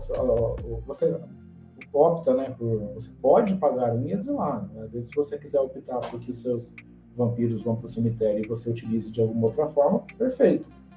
Mas você pode pagar um, uma genérica ali, jogar no exílio. Isso é bom para, às vezes, até para criaturas com custo alto. Você tem um vampiro ali com custo alto, é, que você vai jogar para o Grey. Você não tem recurso na mão naquele momento para você jogar ele para o Grey e conseguir retornar ele. Você vai lá, joga ele por exílio, paga um, coloca ele no exílio. É, é muito fácil um, um morceguinho barrão voando bater em alguém então ele causou dano, sacrifica ele e volta virado o seu vampiro para o campo de batalha. E, então você cria uma dinâmica de mesa muito grande. Você vai ter sempre algumas criaturas atacando, você vai ter, você vai ter sempre ali um bloco. É, atrapalha um pouquinho o fato de ter que ser é, dano de combate a um jogador. Né? Então, se fosse só dano de combate, seria interessante você deixar esses morceguinhos ali de pé para bloquear e causar dano e voltar, voltar vampiro. Mas também seria muito roubado se fosse dessa forma. Mas eu achei interessante. Você dá uma dinâmica de mesa de criatura ali. É, como eu sempre falo, meus decks são muito voltados para agro. Eu gosto muito de criatura no campo, eu gosto de encher o campo. Então você dá uma dinâmica de campo muitíssimo interessante ali para o seu deck de. o seu tribal de vampiro. É, eu acho que um deck fora do tribal de vampiro, não sei se vai ter tanto, tanta utilidade. Mas gostei, gostei muito dessa carta, bastante a ilustração dela é incrível, né? Eu achei uma das ilustrações mais da hora de Magic, assim, de, de cartas pretas, achei muito legal. É, eu só achei ela muito temática do deck de vampiro, né? Precisa ser um vampiro e tudo mais. Então, se não for um deck de vampiro, ela não roda, né? Ela não é uma carta tão versátil. Então, por isso que eu acabei escolhendo o tutor, porque ele é mais versátil para qualquer deck que tenha preto, né? É, mas não é uma carta ruim, realmente. Eu achei ela muito da hora pra deck de vampiro. A gente até esqueci dela, né? Quando tava falando que eu não abriria, meu Deus, se eu tivesse um deck do Edgar Markov, eu não abriria ele para colocar um novo vampiro dessa edição. Esqueci desse. Essa daqui realmente vale a pena, às vezes, pensar nela como para colocar no deck do Edgar. Até me corrigi, né? Eu, não, eu falei que só tinha um suporte, tem dois. O Timotário é o segundo suporte, né? Pra, pra tribo. Porque realmente é um negócio. É um, é um bicho chato. Então, você ficar exilando lá, vai embora. Você já. Primeiro que você não toma grave hate. Né? Tá tudo protegido no exílio. Voar já é uma evasão complicada, tá? Você pode falar que não, mas voar é uma evasão complicada. Bater um bicho passou, gente, ou dar um intimidar pros seus, seus morcegos tal, ou influência. Pronto, já vai voltar um vampirão chato pra mesa de novo. Né? E vai ficar nesse ciclo de ficar morrendo bicho, vai ficar voltando como, como morcego. Joga uma bomba, o cara jogou uma bomba te botar na mesa, indestrutível, o restante vai voltar depois. É, a... O Edgar, é, ainda por cima, tipo, geralmente tem procissão dos ungidos, vai fazer dois morcegos, né? Vai fazer dois morcegos ao, ao, ao trampo, né? Então... E eu achei até o custo de você pagar um e exilar justo. Justíssimo. Justo. Justíssimo. Não é um custo alto. Eu acho que se não houvesse custo, ficaria bem roubado. Né? É, se não tivesse custo, esse pagar um. Então eu achei uma carta justa. Não é uma carta que monstro, não é uma coisa muito absurda. Porém, achei muitíssimo justo. Eu acho que. E eu, e eu, eu escolhi ela porque, assim, é, mesmo sendo uma coisa muito para tribal, tribal de vampiro é uma coisa muito comum. Então a gente. São, são, é muito jogado, né? Principalmente quem, quem tem o, Edgar Markov, que é um deck extremamente popular. Então ele realmente te dá um recurso muito interessante para um deck que é bem jogado, né? Acho que sempre que a gente vai, vai indicar cartas aqui que sejam para tribais de ou vampiros, goblins, elfos, são, são os tribais que se joga muito hoje em dia, eu acho que mesmo assim, mesmo sendo tribal, você consegue atingir muitos decks com ele ali, muita gente que, que, que queira poder dar um upgrade ali. Realmente bem interessante, bem interessante mesmo. Não, é uma carta interessantíssima. É uma carta que dá tribal, assim, dá, dá para abrir o deck e pensar como é que eu vou colocar esse cara. Ah, Assim, ele não tem voar, tudo bem, mas é, provavelmente vai ser um bicho que você vai usar para não bater, né? E o teu salvaguarda dele que é descartar uma carta. Salva, é, eu gosto do salvaguarda com habilidade porque ele tem várias opções de, de você de salvaguarda, não é só pagar mana. Pô, é, dependendo da situação, você tá lá, tipo, ah, eu te consigo pagar tipo um, ar de dois, mas eu não consigo descartar a carta cara não vai fazer, vai, vai tomar na cabeça. Tá? É, Esses esse salvaguardas aí de custos alternativos são interessantíssimos. E descarte, para mim, é, é, um dos melhores, né? Porque você não fica disposto, a menos que o seu deck seja disposto a descartar, você não é disposto, você não fica disposto a mão cheia assim, falar, vou descartar qualquer coisa. Né? Não, descartar o, recurso é sempre ruim. O ward de descarte faz com que, para tirar uma carta, você precise gastar duas da sua mão. Então é. Mesmo que ele faça ele perdeu dois recursos da própria mão, né?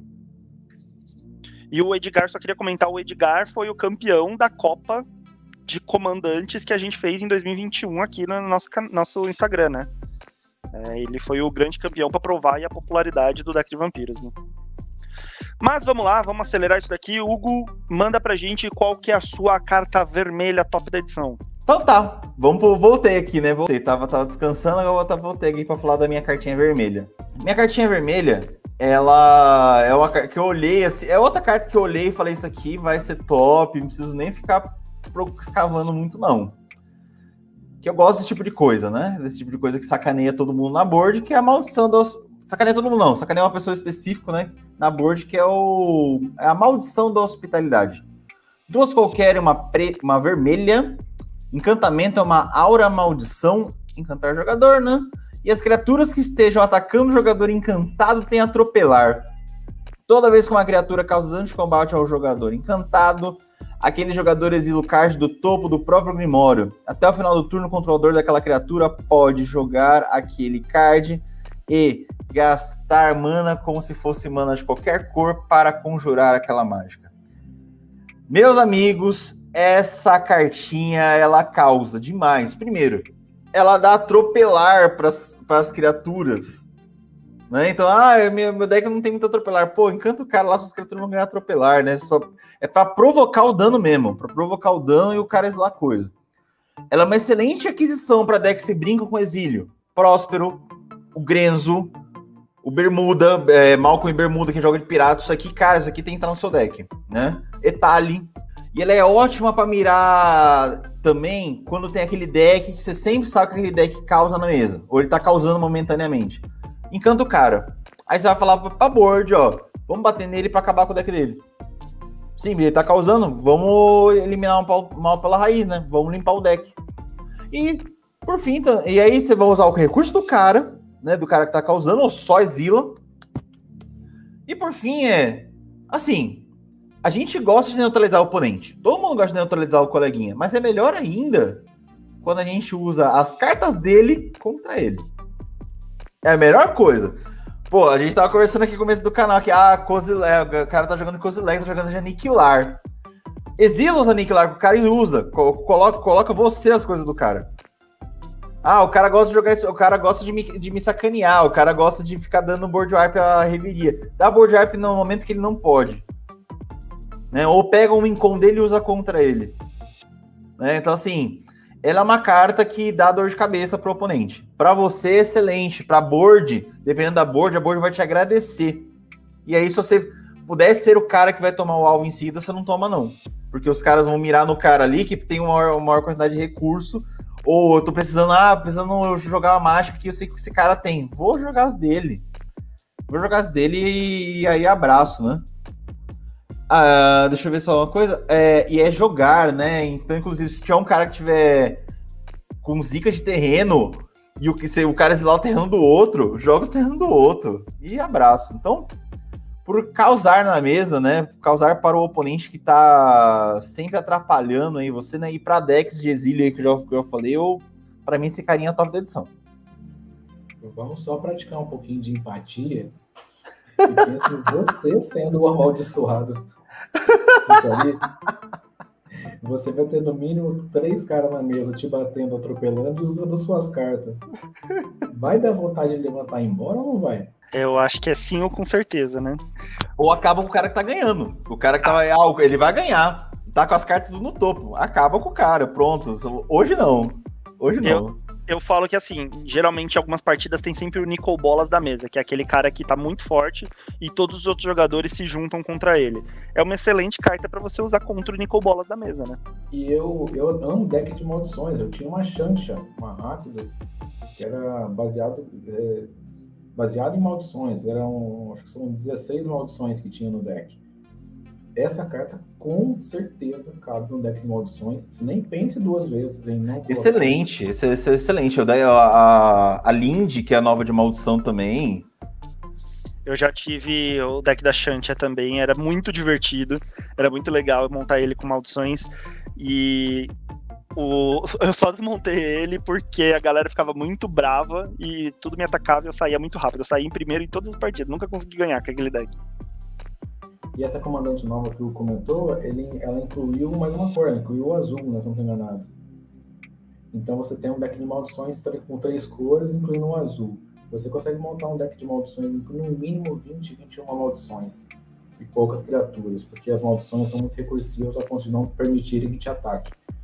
inclu, é, incluindo até aquelas auras que você coloca nas criaturas que atiça elas, então você tem muita criatura atiçada, você não vai ter ser, você não vai ser atacado. Realmente, para um deck de maldições, é, não, não vou conseguir ser contra os seus argumentos, Hugo. Realmente essa carta é absurda de boa. É, e eu falo deck de maldições, mas nem por isso. É, isso aí é uma carta que em qualquer deck que contenha vermelho você pode você pode colocar porque ela te dá um recurso muito muito bom justamente esse recurso de evasão até porque o vermelho não tem o vermelho ah, tem muita coisa de atiçar mas o vermelho tem pouca coisa que tira o seu da reta vamos dizer assim né? você tem às vezes decks do do Edric né que é no verde e azul que ataca o seu oponente compra carta você tem a Brina né no de Strixhaven que você ataca quem atacar o seu oponente com maior pontuação, maior número de pontos de vidas, é, compra carta. Então você tem muita forma de, de, distribuir esse, essa, essa, essa briga no, na mesa entre seus oponentes. O vermelho ele tem, tem muita coisa de atiçar, mas não pouca coisa que te tira o seu da reta ali. Então essa maldição para quem joga de um deck que contenha vermelho ou até de mono red mesmo, para tirar o seu da reta ali enquanto você faz seu jogo, é excelente, maravilhoso. E tira fácil, viu? Tira fácil da reta mesmo. Mas eu senti que essa não é a sua, Thiago. Qual que é a sua top da edição? Exatamente. Eu vou de criatura de novo. A minha é o Dragão Averne Manaforme. Ele é 4 manas, 4 4 voar. Toda vez que você conjurar uma mágica não de criatura, cria uma ficha de dragão ilusão vermelha x barra x com voar e ímpeto, sendo x a quantidade de mana gasta para conjurar aquela mágica. Exila aquela ficha no início da, etapa, da próxima etapa final. É, para quem joga de deck de dragão, ou até deck burn, que você, você tem muita mágica ali, é muito bom porque você vai criar muita fichinha de dragão. E o fato de você exilar essas fichas no início da, da próxima etapa final cria aquele descompromisso de, de atacar. Às vezes a gente evita muito de atacar no, no mid-game porque você tem muito bloco, você tem muito, muito recurso dos seus oponentes, então você, às vezes você não quer perder seus bichos.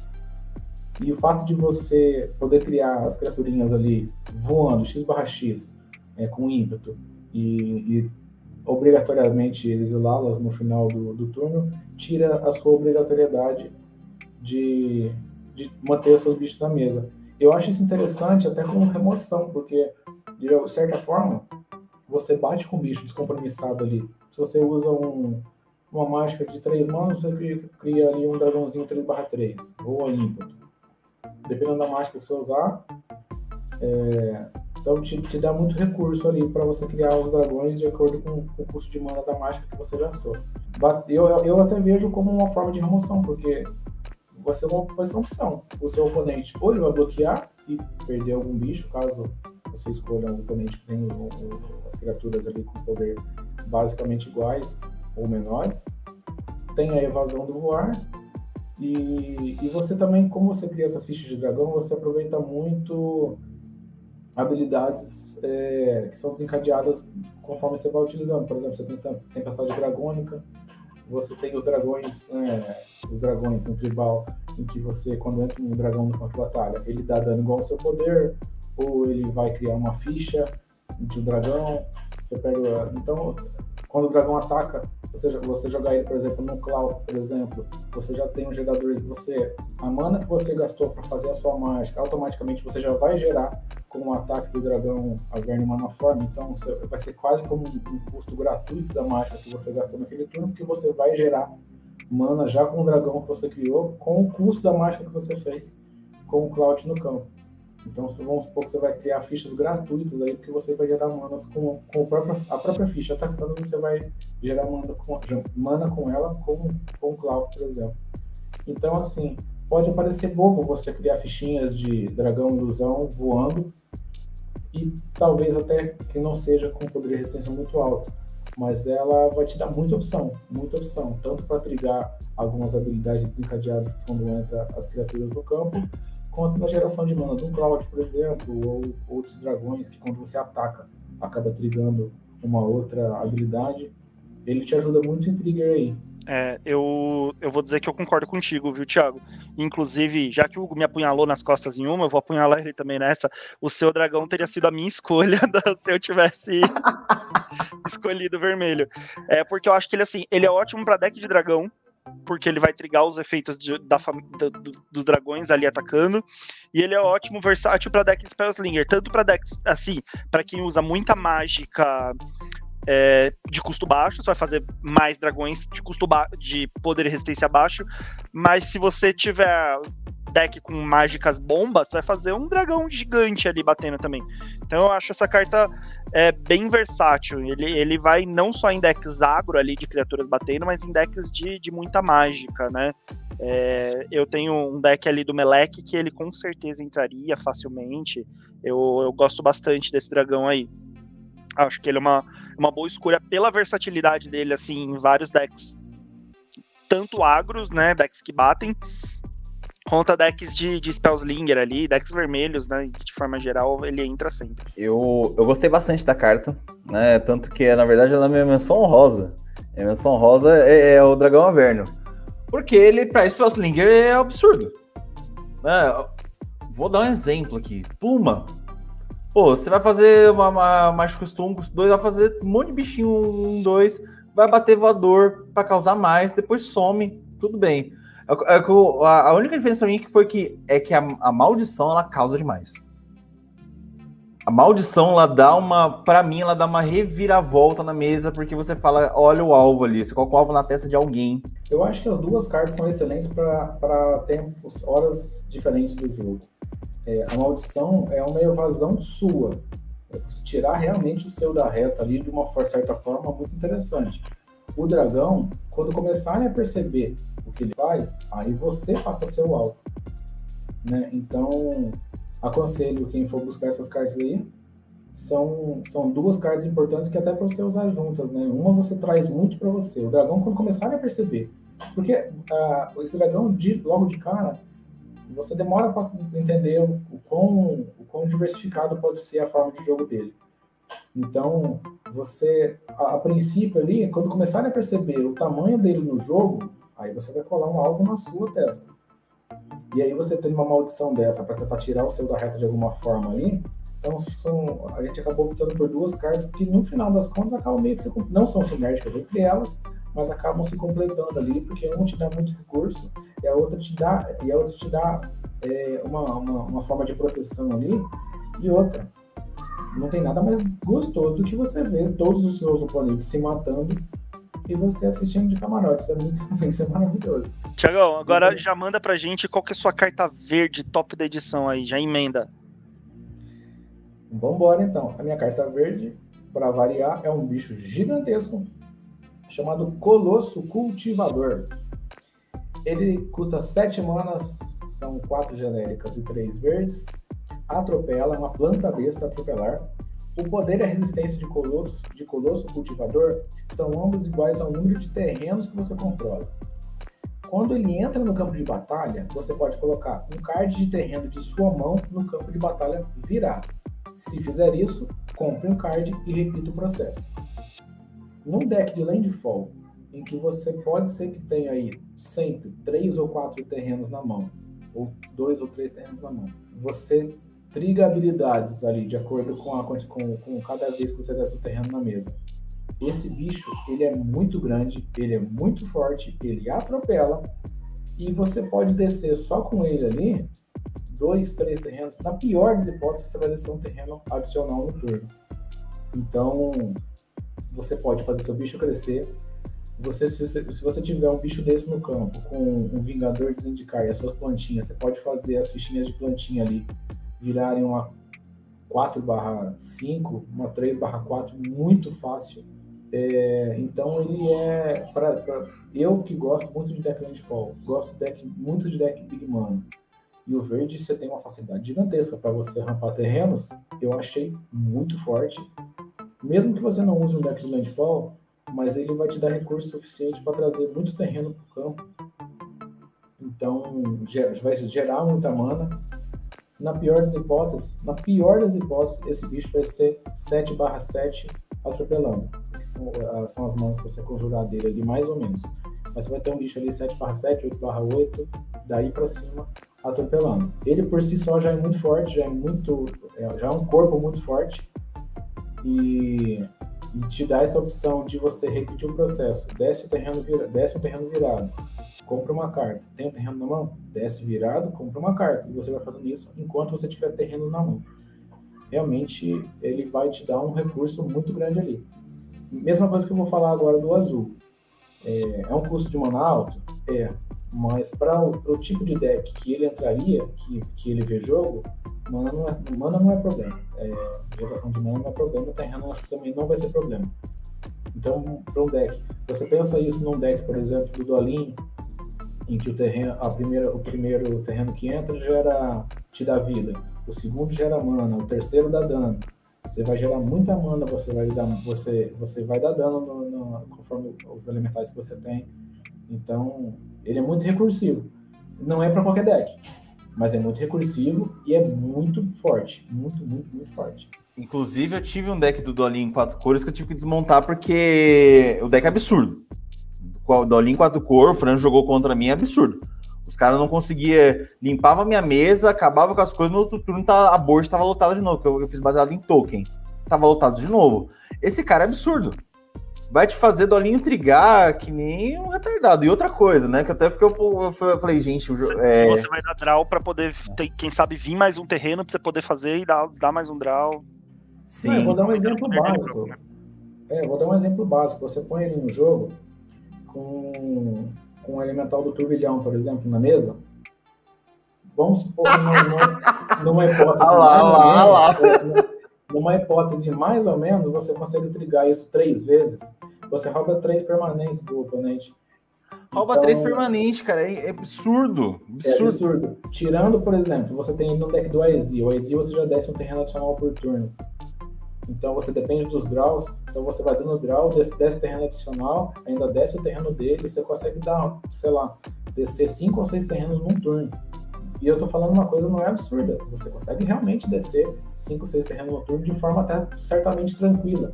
Isso é, com dolinho na mesa, com elemental do turbilhão, ou com o vingador de Zendikar, com, sei lá, 10 plantinhas.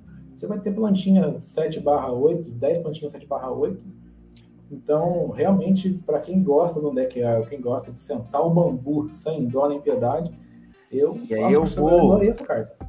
Eu vou, eu vou aumentar. Só, só uma pergunta, Thiago. Eu não tô lembrado do elemental do turbilhão se é permanente ou não per, ou permanente no terreno. É permanente? Permanente não terreno. É, permanente não terreno. Dá pra você aumentar a nojeira, que eu até ia completar aqui. Porque assim, esse cara saiu, a abundância foi lá para cima o preço, né? Porque dá pra você comprar o deck inteiro, colocar o no deck inteiro. Dá pra você fazer nojeira desses três juntos, desses caras junto, do Elemental Turbilhão, com Colosso e Abundância. Pega permanente todo mundo. Porque você vai falar, você vai comprar carta, você vai falar, ah, terreno, vai vir terreno, terreno. Enquanto tiver terreno no deck, você pega de todo mundo. Sem é, é, é um bicho complicado. sem contar o fato que você tem muito, muita opção de deck que trabalha com terreno, que tem azul agora também. Você tem a Tatiova, você tem o IZ, então, voltando naquela, no, no que eu falando na carta azul dele, você tem uma forma de manipular o topo ali, você manipula o topo com azul e dá draw ali com verde, vai descendo o terreno e vai repetindo o processo. Então, assim, é, esse Colosso Cultivador é um custo alto, mas num corpo forte, ele já é atropelar com e poder de resistência igual ao número de terrenos que você tem. Imagina que se você está descendo um bicho de custo 7, você tem terreno suficiente para que ele já desça com um corpo razoável, atropelando. E, e o plus dele é um, é um assalto, né? Você poder dar, dar draw desse terreno, dar draw desse terreno e você repetir esse processo. É, eu, eu vejo essa criatura aí como um dos grandes colossos aí da, da, de Commander e por um bom tempo. Por um bom tempo. Eu não lembro de, de ter pego nessas últimas coleções um, uma criatura que tivesse um impacto tão grande assim. Eu não sei se porque eu tenho um carinho especial para decks de, de, de landfall, para decks de terrenos, né? Mas eu acho que ele vai ver muito jogo, ele é muito forte e muito visado. Então você vai precisar de um deck ali que você tenha uma certa proteção nele. Então se você tiver uma forma de roubar permanentes com um elemental do turbilhão, ele vai te dar um. Vai, com certeza você vai ter uma proteção maior ali. Mas é realmente muito absurdo, muito absurdo. É, eu não vou ficar muito chovendo molhado porque a gente deu match nessa, tá? Então, é, realmente, é, ele é uma criatura incrível, ele é absurdo, de longe é a melhor carta verde da coleção, então não tinha nem que falar, eu seria idiota se eu não concordasse e não tivesse escolhido essa também. É, então, é, ela é muito forte, ela é absurda. Daí, é, como nesse mesmo episódio, né, eu falei da outra carta azul lá, que sete manas, eu achei ela cara de custo de mana, essa daqui, né, nossa, Francisco, mas como assim? Essa daqui também é sete, você não tá falando nada? É, vamos combinar que eles jogam em decks diferentes, né? Aquela carta azul não, não, não joga. O tipo de deck que esse bicho vai entrar é um deck que fazer sete terrenos é fichinha, né? Esse deck faz sete terrenos, às vezes no quarto turno, tranquilamente, né? Às vezes até menos. Então, é, eu lembro do deck do Dolinho do, do Hugo, né? Do deck do, do Omanaf. É, o Hugo, às vezes, no terceiro turno já tinha oito terrenos, né? Ele dava umas mágicas absurdas lá que, que rampava. Então, não é não é absurdo 7 manas para esse bicho. Lembrando que cada land que você baixa, além de dar dano draw, você ainda tá deixando ele mais forte. Então, é, ele é muito forte. Então, assim, só para não ficar parecendo, tipo, ah, só tem essa, eu vou só colocar como menção rosa o Nascer do Sol Glorioso, que é um encantamento excelente, que ele é muito versátil. É o tipo de encantamento que o Hugo a gente sempre fala muito aqui, porque a gente gosta de cartas com múltiplos efeitos, porque é muito versátil para Commander, que a gente tem 99 cartas é, aí, né, de dentro do deck, então a gente precisa ter cartas que façam muito mais coisas, porque o seu acesso a todas as cartas do deck é muito menor. Então deixa aí só o Nascer do Sol Glorioso para vocês pesquisarem, que é uma excelente carta também. Mas ela assim, disparado, ela fica em segundo lugar, assim, mas é primeiro lugar é o bicho, segundo lugar ninguém, terceiro lugar ninguém, quarto lugar veio o Nascer do Sol Glorioso, na minha opinião. Tá? Posso não, fazer uma menção rosa também? Anda. Vamos lá, vai lá. Eu gostei muito do Flautista da Alcatel Ivante, uma criatura lobisomem 2-2, e ela não pode ser anulada. Você paga duas manas, uma genérica uma verde, vira, você pode colocar no campo de batalha um card de criatura da sua mão. Se for um lobo ou lobisomem, você desvira ele e você pode ativar isso como um feitiço. Ativa como feitiço, ele vai te limitar a você usar apenas essa habilidade no seu turno. Porém, você paga duas manas, vira desce uma criatura do, do, da sua mão no campo. Se for um lobo ou um lobisomem, você vai desvirar ela. Você pode ativar novamente. Mais duas manas, desce uma criatura.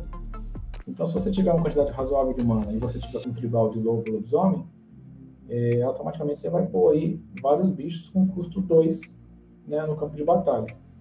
E ela se transforma, ela vai ela transformada no, no, no, turno, no turno dela, ela vira a uivadora da canção selvagem uma criatura lobisomem 4-4, e toda vez que essa criatura entra no campo de batalha, ou se transformar nela, né, no caso, você vai olhar os seis cards do topo do seu grimório, você pode revelar um card de criatura dentre eles e colocar na sua mão.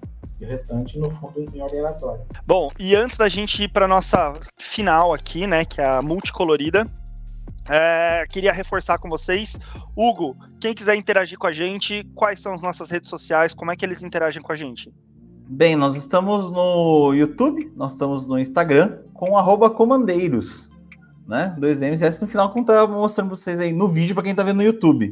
Então, o YouTube sempre vai ter também os episódios que aparecem lá pra gente não precisa ouvir via Spotify ou seu agregador favorito, tá também disponível no YouTube para vocês, ok? E aí, quando a gente faz aí com convidado, como estamos com o Thiago, nós fazemos aí via vídeo para vocês verem também um pouquinho nossa cara e acompanhar mais a conversa, né? Então, siga a gente lá. E outra, a gente não posta só podcast, hein, gente? A gente tem vários conteúdos, né? A gente fala sobre é, regras, a gente fala sobre cartas sugestivas para Commander, ideias para comandantes, né? E a gente sempre gosta que eles participem com a gente aí, né? Então, vai lá no arroba comandeiros no Instagram, no YouTube lá e comenta as coisas com a gente, a gente gosta bastante de conversar com vocês. Exatamente. E já hum. queria aproveitar aqui o momento para fazer o jabá do nosso convidado aqui, ó, que além do Audio Geek Podcast, né, que eu já falei, que é um podcast super legal que está surgindo aí, que fala sobre cultura geek no geral, fala sobre Magic, jogo de tabuleiro, fala sobre juventude é, nerd, né, geek. É, tá aqui o arroba dele para vocês encontrarem o Instagram, né, arroba Geek Podcast, tudo junto. Uh, e daí você encontra nos melhores agregadores aí que você quiser. Mas ele também tem, ó, para quem tá vendo é, no vídeo, né, no YouTube, eu tô mostrando aqui, ó, as deck box que ele faz. Olha que legal, deck box personalizada. Você pode pedir aí com deck box com seu nome, é, dar de presente, né, e tudo mais, com o seu comandante favorito, você pode fazer com a imagem do comandante que você está usando naquele deck, né, então meu deck de Cisai fica na deck box da Cisai, meu deck da Yuriko fica na deck box da Yuriko, com a comandante na capa, enfim, achei o trabalho de muita qualidade, é, são, ó, deck box resistentes, ó, são durinhos, não é aquele deck box de, de papelão puro, bem legal, recomendo o trabalho aí do Thiago, muito legal. O Hugo tá com. Pra quem tá vendo no vídeo, tá tendo o privilégio de ver o Hugo com um gato parecendo um macaco no ombro. Eu ia perguntar se tava com um, aqueles muriquizinhos no, no, ombro. É, o Hugo tá parecendo que tá com um macaco, tá parecendo o um Aladim com um macaco no ombro. Então, Mas... o meu, meu papagaio de pirata aqui. Vamos lá, então, agora para nossa última. Já fizemos o jabás aqui para vocês. Vamos para nossa última carta aqui da, do top da edição, que são as multicoloridas. Começando pelo convidado, Thiago, manda aí qual que é a sua multicolorida top da edição. Eu vou de Olivia, noiva carmesim. Ela é 6 manas, 4 genéricas, uma preta e uma vermelha. 3 barra 4 voa ímpeto. Toda vez que ela atacar, você devolve um card de criatura alvo do seu cemitério para o campo de batalha, virado e atacando. E ele ganha. Quando você não controlar um vampiro lendário, exile essa criatura. Por que, que eu me apaixonei por essa carta? Eu sempre fui um fã de Kalia, Kalia Devast. E a Kalia te dava aquela opção de quando ela ataca, você descer uma, uma, uma criatura da sua mão para o jogo virar atacando. Como nessa coleção agora, principalmente o preto, e o preto sempre trabalhou muito bem com, com, com Grave, então você usar ela de comandante em um deck que você pode utilizar muito de, de descarte ou de cartas no seu cemitério. É, quando ela ataca, ela tem voo ainda, então com seis manos você já põe ela no jogo, já batendo já ali, voando e, e, e traz uma criatura do seu cemitério para o jogo virada atacando. E eu acho isso excelente, é muito bom você cria uma dinâmica de mesa muito forte, você cria uma dinâmica de, de, de ataque muito forte. O fato de você trazer do cemitério é bom, porque você consegue fazer com que você volte a criatura, ataque, ela morra, você volta de novo se for necessário, e assim vai. Então você consegue trigar várias vezes, às vezes a mesma criatura, é, a não ser que essa criatura não seja destruída no ataque, você vai ter ela no seu, no seu campo de batalha ali. Então, ela te dá um, um, uma forma de recurso ali muito, muito pesada, muito forte, porque é, dá a sensação de que seus bichos são praticamente imortais, porque você ataca. Se o bicho, se a sua criatura, que não seja ela, é, morrer nesse turno, você tem a possibilidade de trazer de volta no próximo turno. É, a única coisa que eu aconselho, se você tem um deck da Olivia, proteja-a com a sua vida, porque ela vai ser um alvo muito focado no, no mesão, assim como a Kali of the Bast é. Porém, eu achei de uma, de uma, de uma potência de ataque muito boa. Você poder voltar criaturas viradas atacando do seu cemitério. Eu acho um recurso, inclusive, arrisco dizer, melhor do que você descer criaturas da mão. Porque o cemitério, você tendo, você tendo recurso no cemitério, é, você pode utilizar mais de uma vez a mesma criatura né, nesse vai e volta de, de cemitério, principalmente se você, você tem deck com, que utiliza muito sacrifícios. Então, eu achei ela de uma habilidade, de uma força, e o fato dela ter ímpeto também traz uma, uma carga muito boa ali. Seis manas é pesado? É. Seis manas para deck preto e vermelho? Um pouco. Né? Então você tem que. É, é, é o tipo de comandante que você tem que saber a hora certa de utilizar e saber que você precisa proteger ela de alguma forma ali. Ela estando em jogo, vai ficar bem complicado para os oponentes. Mas ela olha que legal. Jogo, olha que legal. Eu... Bate com ela, traz Cocucho de volta, bate com o Cocucho, co sacrifica o Cocucho de alguma forma, você joga de preto. Então você vai ter fontes de sacrifício. Sacrifica o Cocucho, volta o Cocucho pro cemitério. Todo mundo perde 5 de vida, você ganha 15 de vida. Próximo turno, bate com ela de novo, traz Cocucho de novo. Cocucho tá batendo 5 sacrifica o Kokushi de novo, todo mundo perde 5, todo mundo ganha 5. Então não precisa nem manter a criatura em jogo, você só traz. E você tendo, e você tendo preto e vermelho, você pode usar um Kokushi e um Ryuzei. E o Ryuzei dando, dando, dando dano. Então, realmente ela, ela deu muito recurso ali. Eu acho que ela ainda tá, a, a faixa de preço agora dela está em faixa de R$ reais. Acho um preço justo, apesar de média. Por, por, por a gente estar tá numa época em que média está realmente muito caro. R$ reais não deveria ser justo em lugar nenhum, né? Mas dentro do, do mercado atual, é uma carta com valor justo, mas vai dar um belo comandante, um belo comandante Rakdos, com certeza. Eu diria que essa carta, na verdade, ela, além também, como a gente fala sobre subcomandante, né, Fernando? Ela pode ser subcomandante da Kalia. Porque a Kalia, uma hora, os caras vão. O Kalia é um deck bom, mas como o Fran já falei pro Fran já, e sabe, Kalia é mirada. Você vai mirar na Kalia porque você não quer, fica caindo, tipo, ah, vou bater, cair uma vacinha aqui na, na, na mesa, né? Só para acabar com a vida do cidadão. Ou o mestre das maldades. Então, assim, ah, já não dá pra jogar a Kalia, vai com a Olivia, porque os caras vão quebrar suas criaturas, certeza. Joga Olivia como subcomandante. Então, a assim, gente pessoal, já tinha é. o Ilharg, né? O Ilharg já era um subcomandante ali da carta. A gente ganhou mais uma, né? Mais uma. Na realidade. Mas acho é, que assim, pra qualquer deck de reanimate, por exemplo, eu no meu deck de Herdeiro do Dragão, que é um reanimate que eu boto os dragão no cemitério, eu coloco ela tranquilamente, de verdade. Eu falei do Kokusho justamente porque eu já pensei ela no meu deck do Dragão. Eu boto ela na mesa, devolvo o dragãozinho do cemitério pro jogo, tra tranquilo. Não, e outra, num deck, se você colocar ela no deck da Kalia, por exemplo, você pode jogar a Kalia pro cemitério sem medo se ela morrer. Sim. Bah, vai voltar opção, a Kalia.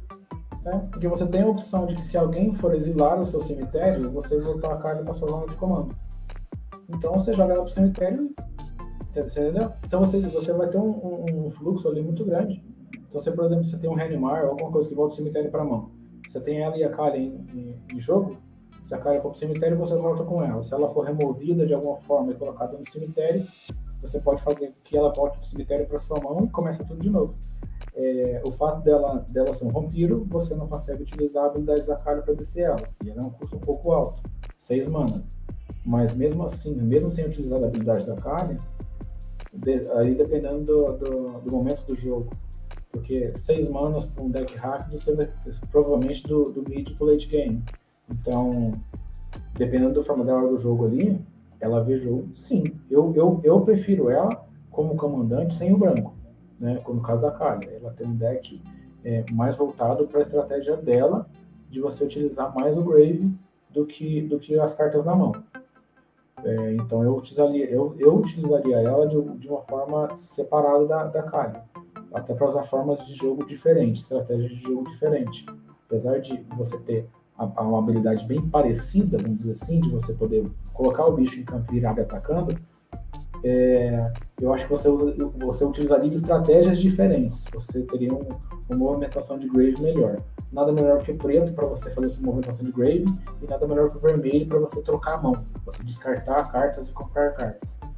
É, provavelmente boa parte das cartas vermelhas que te dão que te dão draw você precisa descartar ou você descarta a mão e compra mais, ou você tem uma Chandra que você descarta a mão e compra sete cartas. Então, é, você tem uma, essas, essas duas cores vão, vão movimentar o seu, o seu grave de alguma forma muito, muito boa.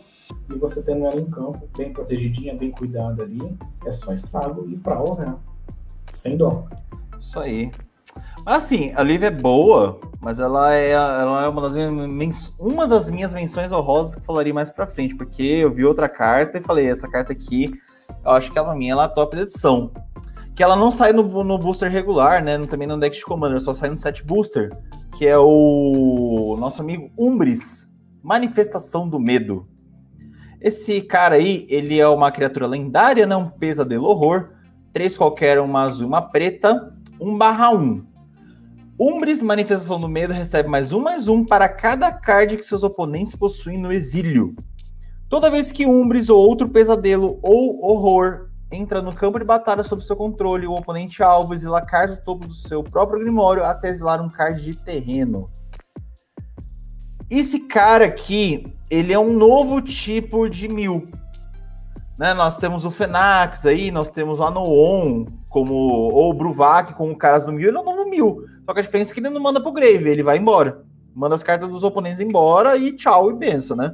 Melhor do que você milar e mandar pro cemitério é você, é você desfazer do deck do cara. Né? Então, ele é um cara interessantíssimo. Dá para ele é um cara que se você for montar ele com um comandante, ele vai ser um deck dependente do Umbris. Muito dependente do Umbris. Mas você dá para montar um deck baseado em exílio com a Shiok, né? Tem cartinhas aí que saíram em D&D que exila Grave, tem caras que exila, exila Grave não, exila deck, o Lamog, dá para montar um deck interessante com ele, dá para blinkar esse cara, ficar blinkando ele com o armário do conjurador ou cartas azuis que ficam brincando, né? Ou ficar devolvendo ele pro jogo, porque quando ele entra, ele faz ele faz essa palhaçada aí, né? De ficar exilando. Então, assim, e outro detalhe, né? Ele toda vez que, que você exila uma carta do seu oponente, ele vai ficar cada vez maior. Né? Então, ah, pô, exilou 5, exilou 6. Ô, pô, tem um cara 6-6, tem um cara 7-7, cada vez maior na mesa, né? E dá para montar um deck se for pensando numa subestratégia de tribal de horror e pesadelo, sim. Tá? A gente tem poucos no México, mas também temos os, metamorfos com Changeling. Então, são pesadelos, são horrores também. Vai jogando os caras, vai fazendo eles ir lá. Tem a Shio, que vai ser seu subcomandante, sempre, né? E dá para brincar com ele aí, fazendo uma, uma, acabando com o deck dos oponentes. E ele também é uma excelente carta dentro de 99 de deck de mil. Eu acho que ele é joga melhor, até como sendo um deck Voltron, do que efetivamente numa, numa estratégia de mil. Acho que ele vai jogar muito bem com um Voltron num deck de exílio. Deck geral de exílio. Ah, joga com exílio de exilar cemitério. Até você vai ter mil dentro do deck, mas não que o mil seja a estratégia principal. Monta um deck de exílio e ele como Voltron batendo e ganhando como dano de comandante.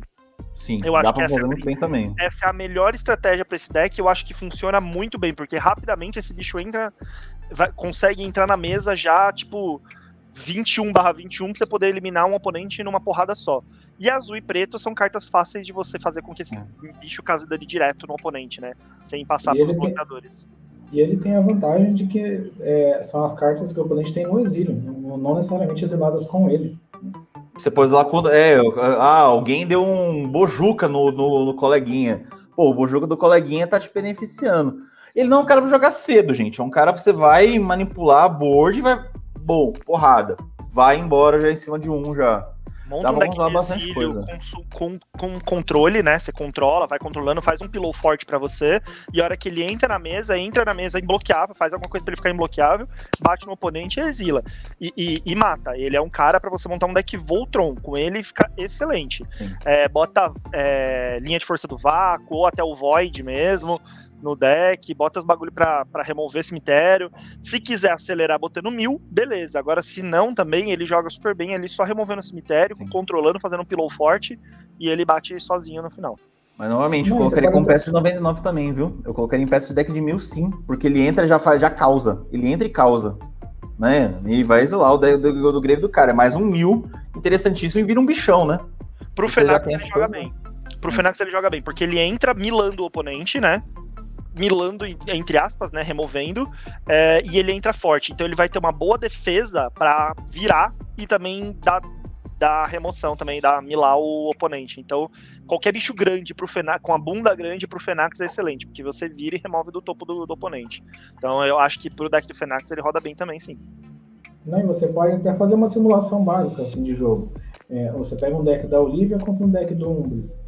Você tem a Olivia que depende, depende da, da, estratégia de cemitério. Então você vai encher o cemitério. Você encheu o cemitério, você desce um Umbris e desce um Bojuca, como, como o Hugo falou.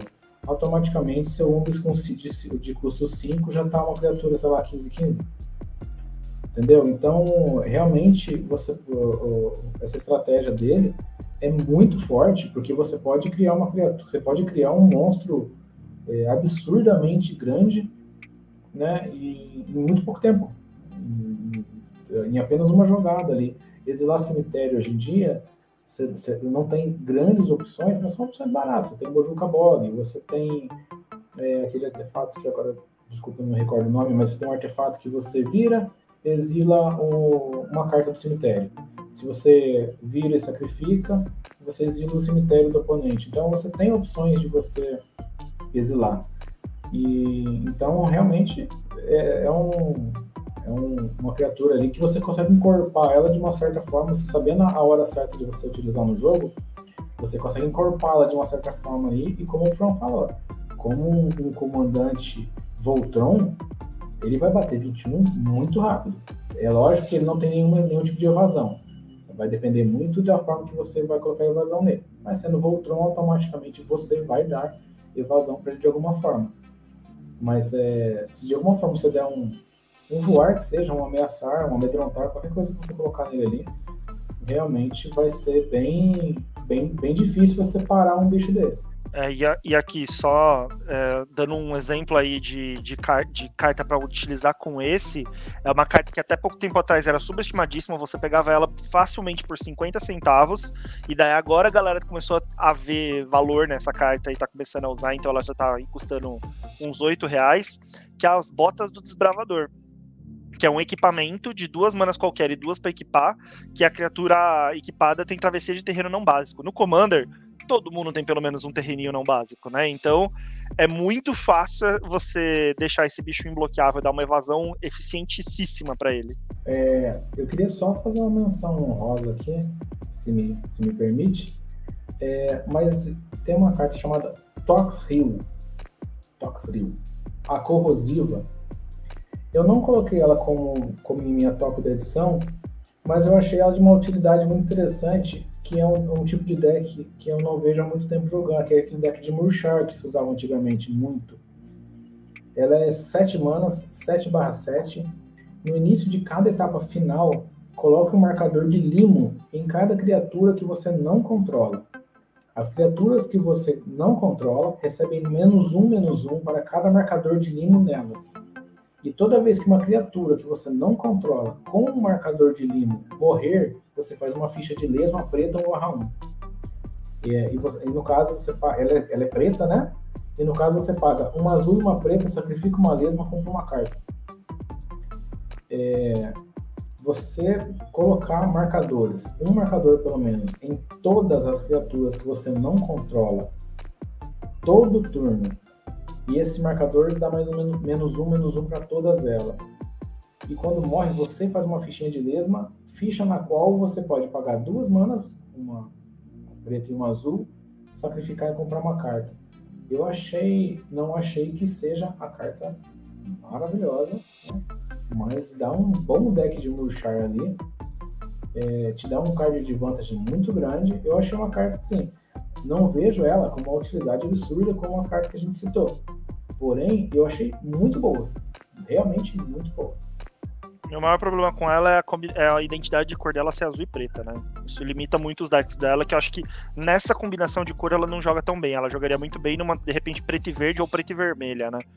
É, esse para mim é o maior defeito dela, na minha opinião. Eu acho que até no mono black dela seria mais interessante. Seria interessante. É, exato. As outras, é, aí as minhas menções honrosas, né? Já falei já do da Olivia, para mim é a minha menção honrosa, né? O outro é o Desencavar, como eu já falei lá no começo do episódio, né? Que é o praticamente virou um novo tutor. Então é uma carta multicolorida muito boa para deck verde e preto. Eu iria bem, eu vou atrás disso, inclusive. Tem o sapão novo aí, né? Que é o Grownock, o onívoro. O onívoro. Ficaria de olho nele, porque ele é uma carta interessantíssima pra gente, para o pessoal que, que não quer ficar perdendo recurso de mão e exila as coisas para. É melhor exilar do que ficar perdendo, né? Então ele é interessantíssimo para deck que, que gosta de ficar guardando as coisas em algum outro lugar. Também dá para utilizar o que foi milado. É bem, bem interessante. Bom, galera, então queria agradecer muito a audiência de todo mundo que está aqui assistindo ou ouvindo a gente até agora. Já estamos com quase duas horas e meia de podcast, né? Tá, na verdade, aqui está com mais, mas na edição acaba ficando com um pouco menos. Queria agradecer muito ao Thiago, foi muito legal ter você com a gente. O papo rendeu pra caramba. Muito obrigado pela sua disponibilidade de estar aqui com a gente esse tempo todo, num domingo. E é isso aí. Recados finais, alguém tem? Quer falar alguma coisa? Obrigado, hein, Thiago. Cara, foi, foi, muito bom fazer com o seu podcast aqui. temos opiniões iguais, quer dizer, ele, ele, ele, gosta de nojeira, né, Fran? Mas algumas opiniões a gente tem é, parecida, bem boa. Cara, eu que agradeço demais o convite.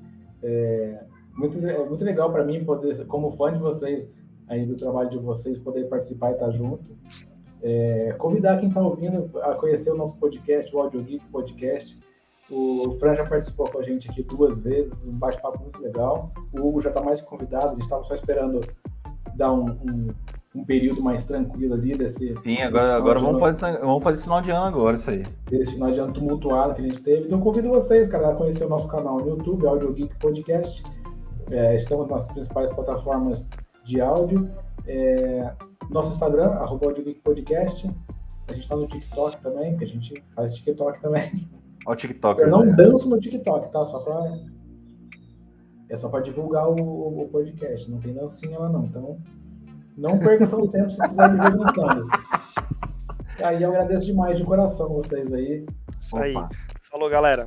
Até mais, gente. Falou.